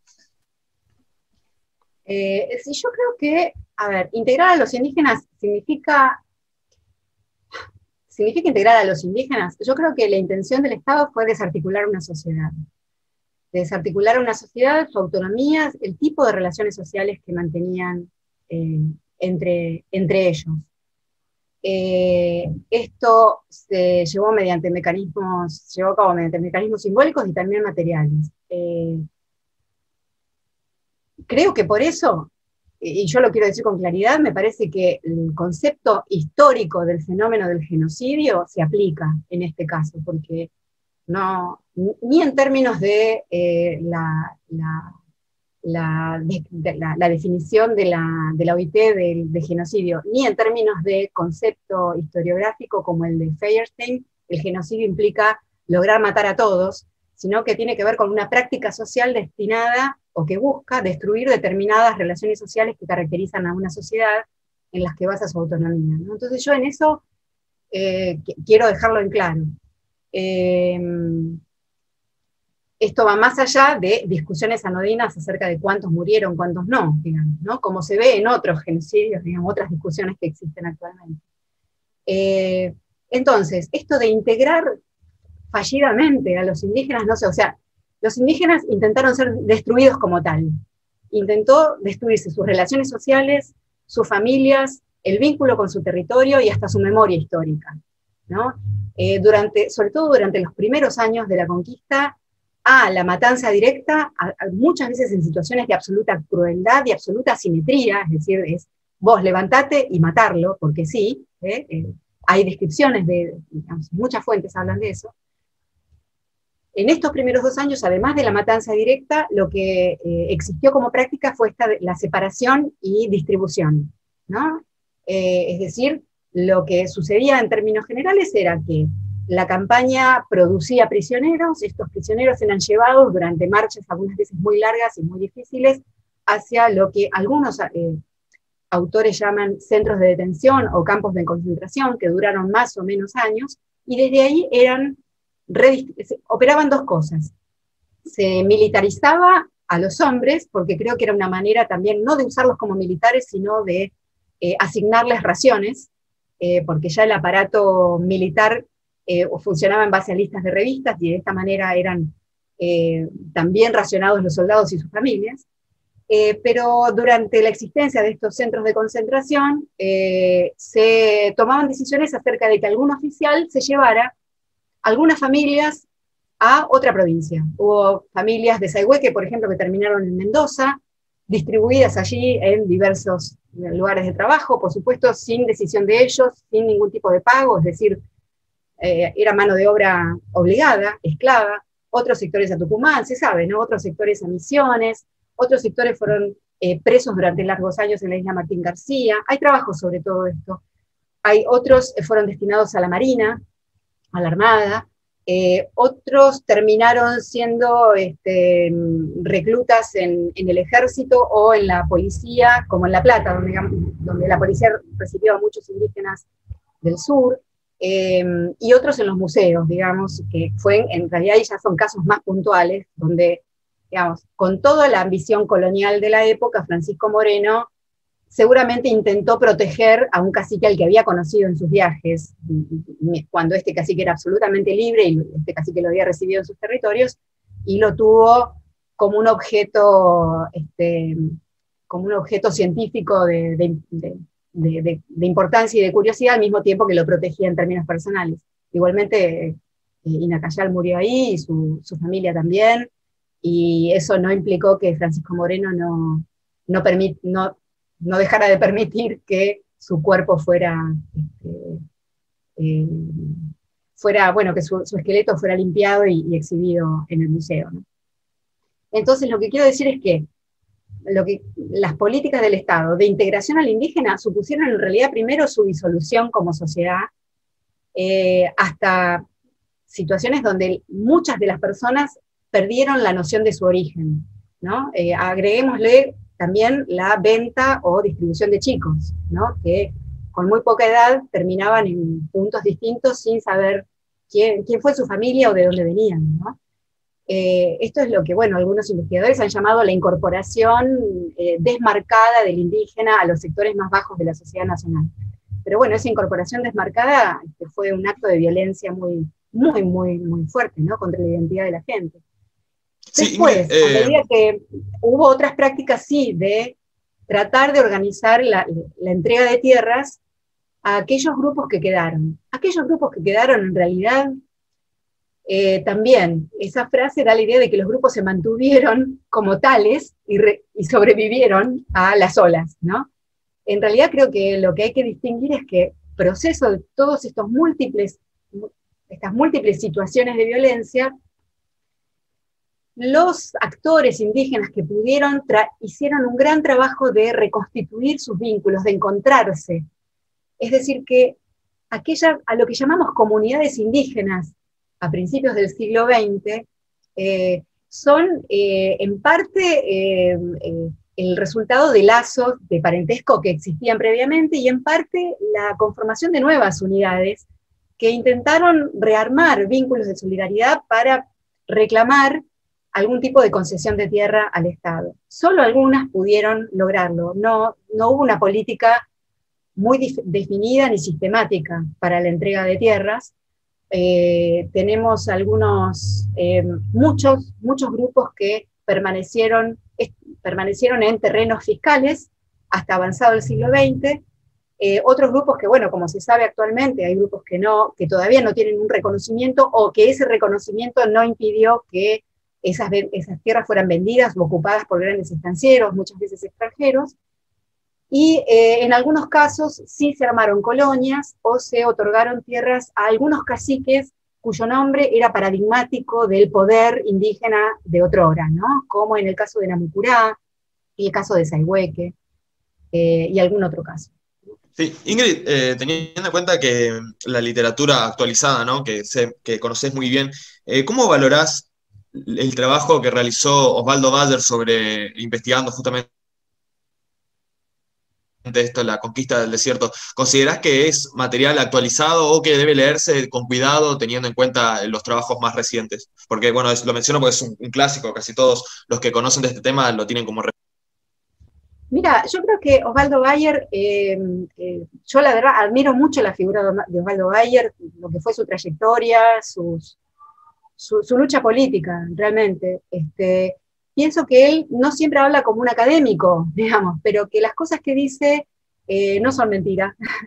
Em, si uno mirara la letra chica, por ahí alguna palabra, algún concepto, desde, los marcos teóricos y, el lenguaje académico, quizás podría objetarse, yo no me estoy acordando ninguna de ahora, pero sí eh, quiero rescatar que él ha trabajado en colaboración con, antropólogos e historiadores eh, eh, que, producen actualmente sobre estos temas, ¿no? Este, con el grupo de estudios sobre ese genocidio, por ejemplo, que está en la Facultad de Filosofía y Letras, eh, con, donde está Diana Lenton, Mariano Nagui, entre muchos otros. Entonces, este, sí, me parece que la intención de él nunca fue, digamos, este, obtener un premio en la academia, a usar un lenguaje llano y franco, pero me parece que es muy valioso eh, la lucha que él ha hecho por instaurar ciertos temas eh, dentro de la academia y que hay que escucharlo y hay que leerlo, digamos. No, no, no me parece que, em, que no es un problema, digamos, no es un problema. Por supuesto, por supuesto, eh,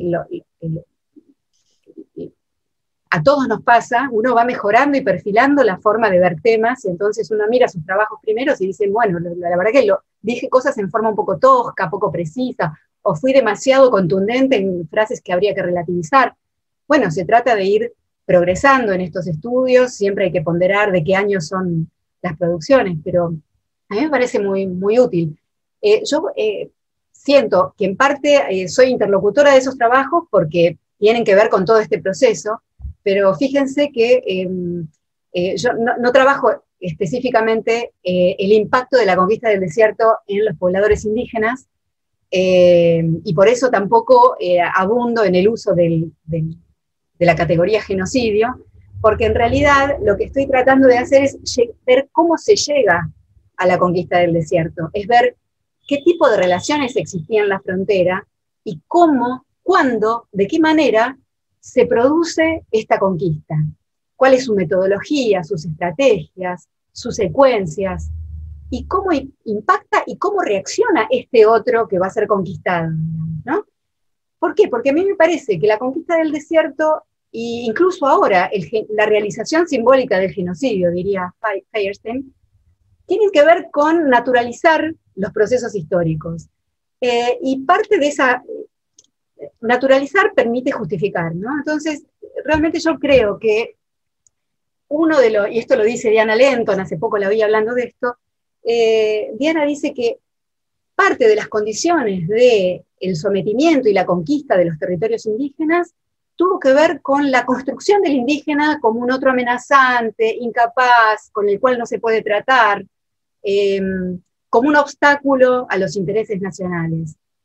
A mí me parece que es eso lo que hay que desarmar. Entonces, y para desarmar eso, no es simplemente decir el Estado mintió, sino es eh, implica reconstruir los procesos, ese fondo de relaciones que implicaba la frontera. Es poder correr un poquito el foco de, esta imagen omnipresente de la frontera como igual a violencia, malón, disputa, competencia, a entender un mundo mucho más complejo, eh, más variado, heterogéneo, eh, que no responde a los términos en los cuales fue representado para combatirlo. A mí me parece muy importante eso. Entonces pienso que la labor de los etnohistoriadores que venimos desde atrás hacia adelante, digamos, que venimos tratando de entender qué sucede en el siglo XIX, es ver cómo se llega a la conquista del desierto.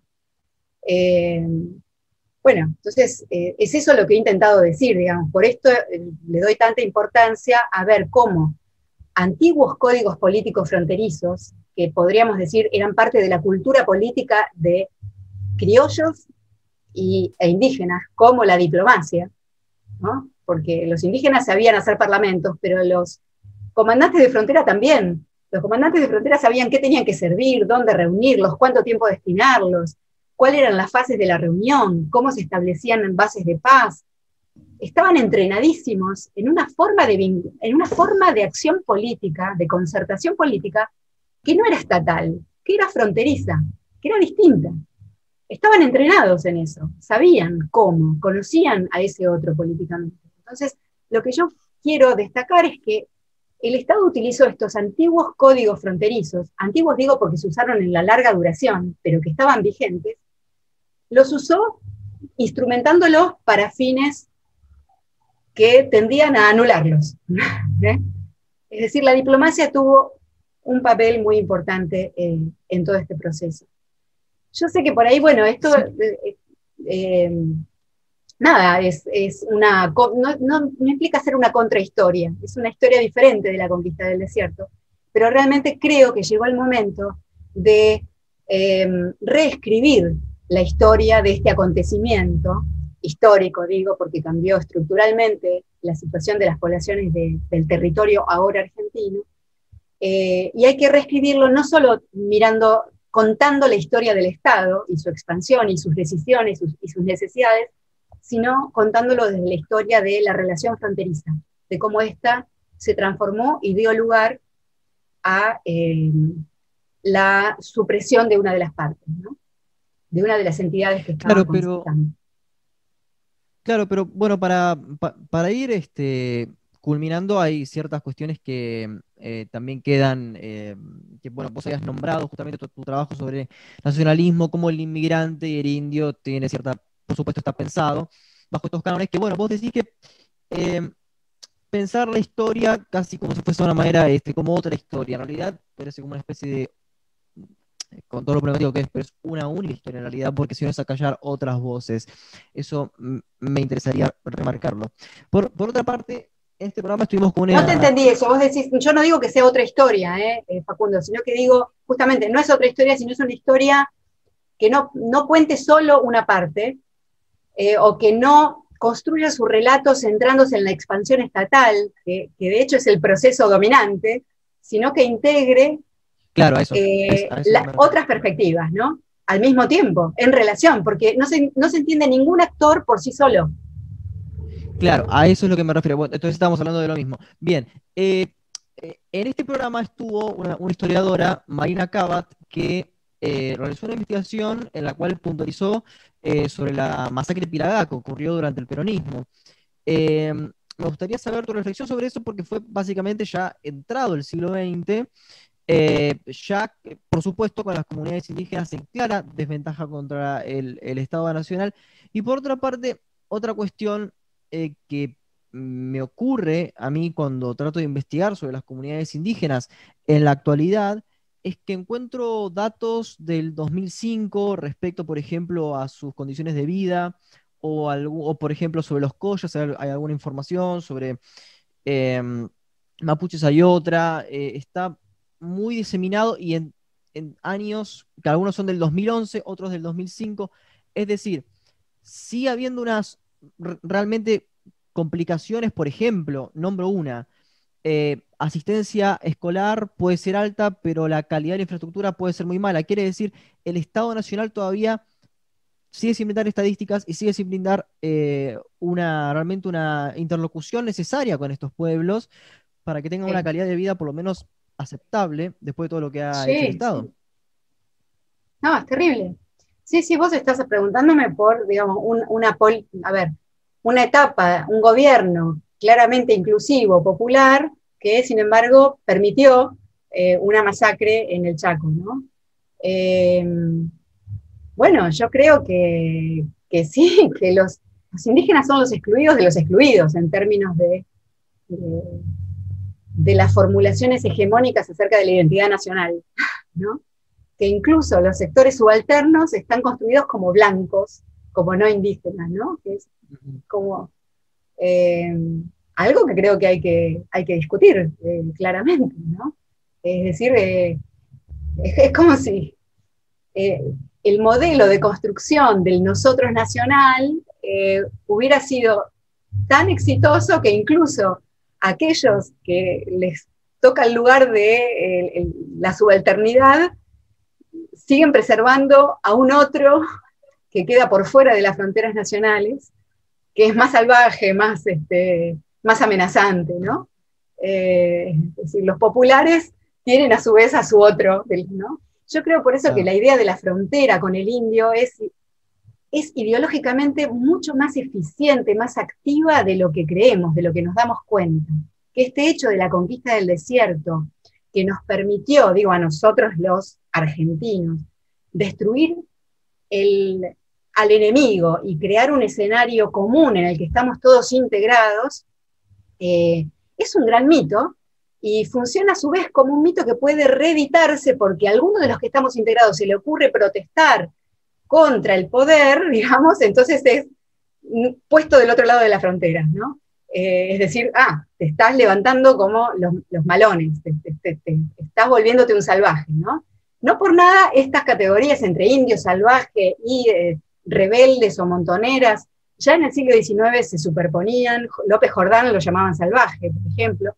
Este, eh, y bueno, yo creo que lo que no se termina de cuestionar es que los indios no eran salvajes tampoco, digamos.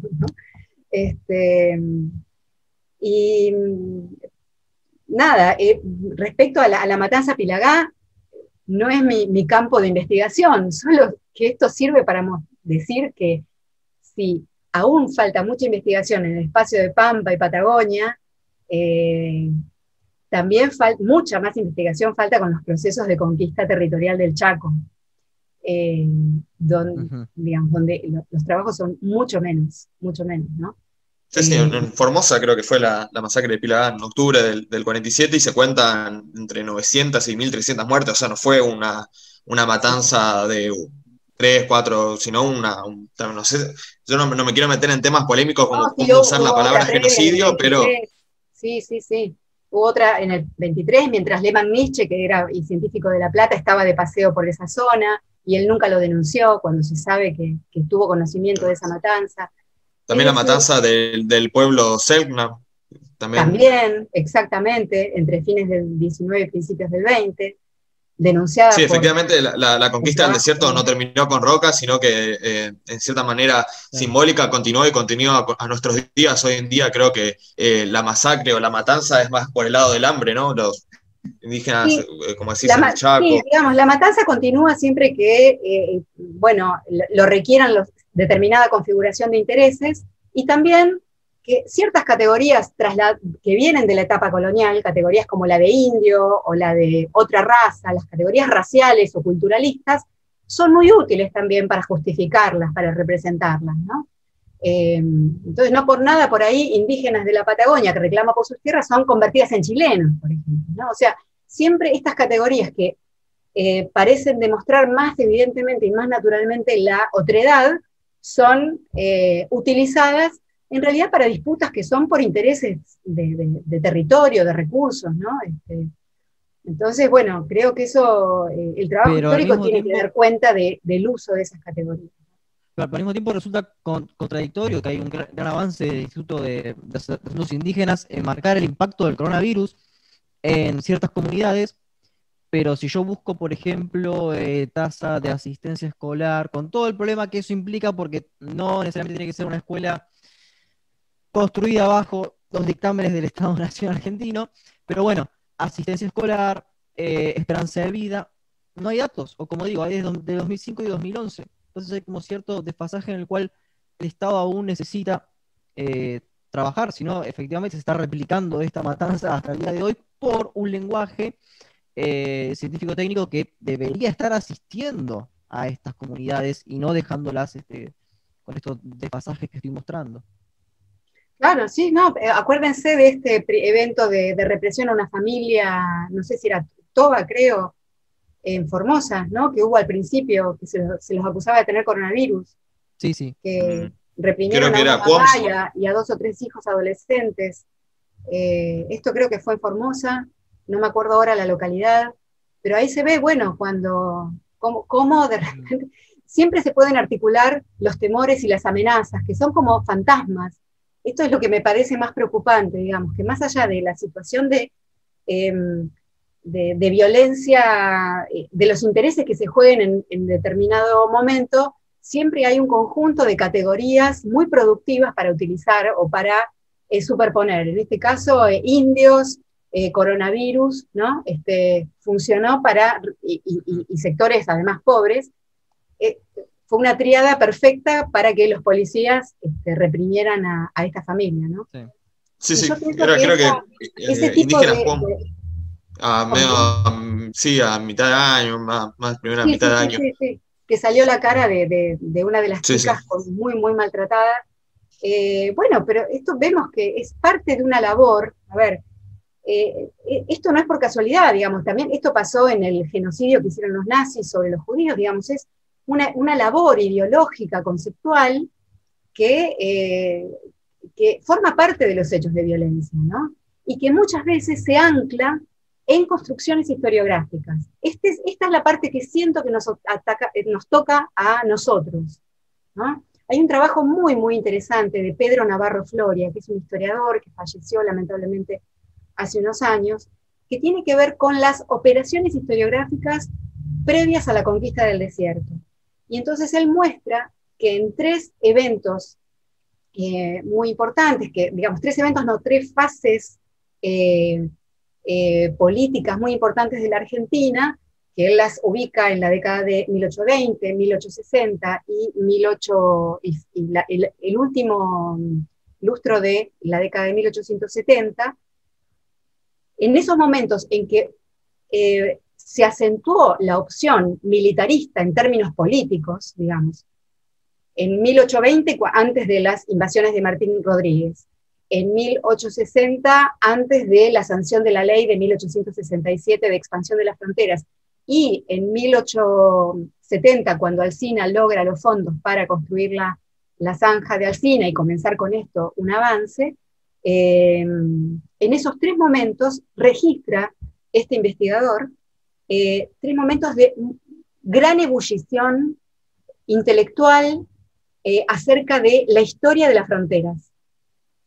Y, eh, es decir, hay muchos historiadores o políticos o intelectuales que se ponen a escribir acerca de la historia de las fronteras, pero en una clave particular, que es una clave que recupera los primeros momentos coloniales y que reconstruye una historia asignada por los infructuosos intentos de expandirse sobre el territorio americano y las grandes, eh, los grandes hechos de violencia indígena. Si uno lee esa producción circunscrita que acompaña a las decisiones políticas, lee una historia unívoca, unilineal, en la que predominan los hechos de violencia y eh, las, las políticas de concertación como si no hubieran tenido éxito, como si hubieran sido meras concesiones, como si no hubieran permitido mayores una mejor relación con la sociedad. ¿no? Se descalifica entonces las prácticas de integración o las prácticas de paz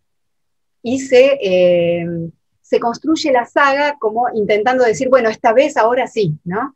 Eh, el último exponente de ese tipo de, operación historiográfica, que es muy selectiva porque deja largos periodos de relación pacífica en las fronteras, eh, las deja fuera, el, único, el último exponente de esto conocido es eh, Estanislao Ceballos, cuando escribe La conquista de las 15.000 leguas en 1878. ¿no?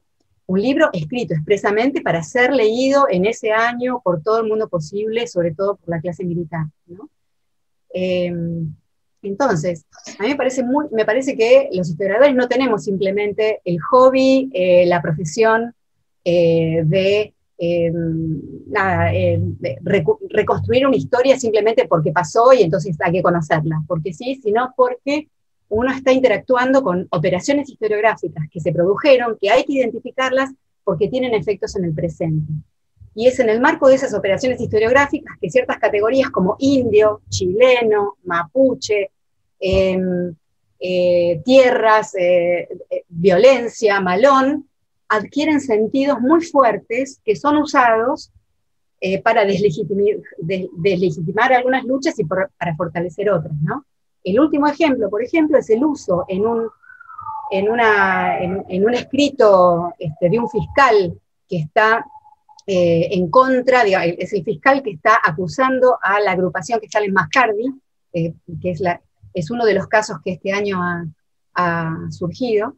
Este, este fiscal utiliza para sostener eh, la necesidad de recuperar las tierras ocupadas ilegalmente por los indígenas en el Mascardi, utiliza una selección de párrafos sacados de Calfucuré y la dinastía de las piedras de Stanislao Ceballos. Que si ustedes se ponen a leer ese libro, es un libro que está escrito en términos de el indígena amenazante, que cada vez que puede manolea, malonea, con el que no se puede tratar, bueno, es una imagen que es muy difícil para eh, rebatir para quien no, está en contacto con las fuentes, quien no tiene la oportunidad de mirar la historia completa, ¿no? No solo en base a esos eventos de, enfrentamiento. Eh, así que bueno, me parece que si hay algo que termina de mostrar esta necesidad de hacer un trabajo historiográfico crítico, es esto, es que eh, la historia es usada en las acciones de poder del presente, reforzando identidades cuya historia parece estar cuya realidad parece estar demostrada eh, en la historia. Una historia que es una versión, simplemente. Bueno, con esto creo que podemos ir cerrando porque fue una, excelente reflexión de cierre. Bueno, te agradezco, Ingrid, sobre todo eh, por la pasión. Se nota demasiado cómo realmente te interesa y cómo amas tu trabajo, porque se te ve con una, pasión apasionante, contagiosa, dan muchas ganas de, investigar y profundizar en estos temas. Y bueno, estuviste, eh, estuvimos dos horas hablando, así que te agradezco también todo el tiempo, además de, todas las ganas. Y bueno, no sé si Facundo quiere decir unas últimas palabras. Sí, este, las últimas palabras serían, bueno, por supuesto, sumarme al, agradecimiento de, Matías y que eh, la verdad eh, es un agradecimiento el, de Ingrid de, de, poner, digamos, eh, una intervención este, sobre la necesidad de repensar la historia, que esperemos que las personas que estén viendo este programa, por supuesto cuando se esté transmitiendo, investiguen y se dediquen a pensar un poco más allá de los titulares de los periódicos o de los medios de masas y que hagan un un poco el trabajo, por lo menos lean a Ingrid, por lo menos, o, por lo menos intenten este, investigar un poco más. Y a muchos otros, ¿eh? Los que y, a, y, a, muchos otros, sí. Dije Ingrid para, para empezar. Pero eh, bueno, eh, habiendo dicho eso, te agradezco Ingrid realmente por el tiempo, realmente. Y bueno, este, ya que sos habitué este, espectadora del programa, sabes cómo termina, eh, pidiéndote una canción que te identifique con la que podamos cerrar.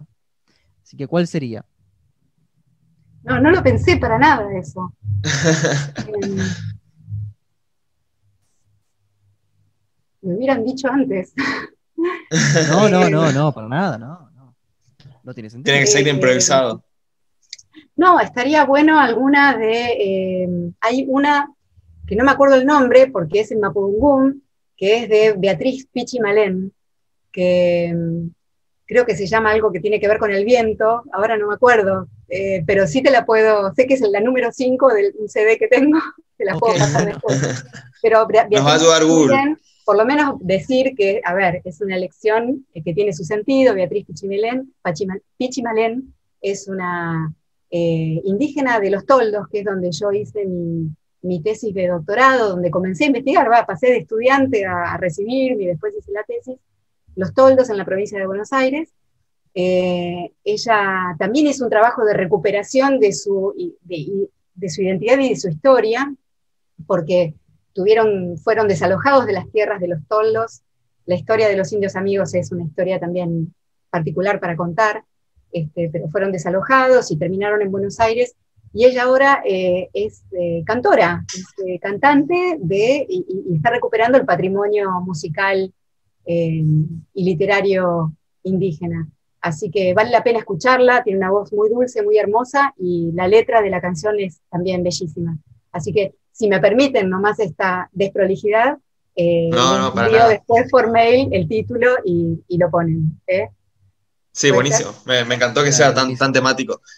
Eh, bueno, creo que con eso podemos ir cerrando. Muchísimas gracias, Ingrid, de nuevo. Gracias a Y, ustedes, bueno, gusto, bueno.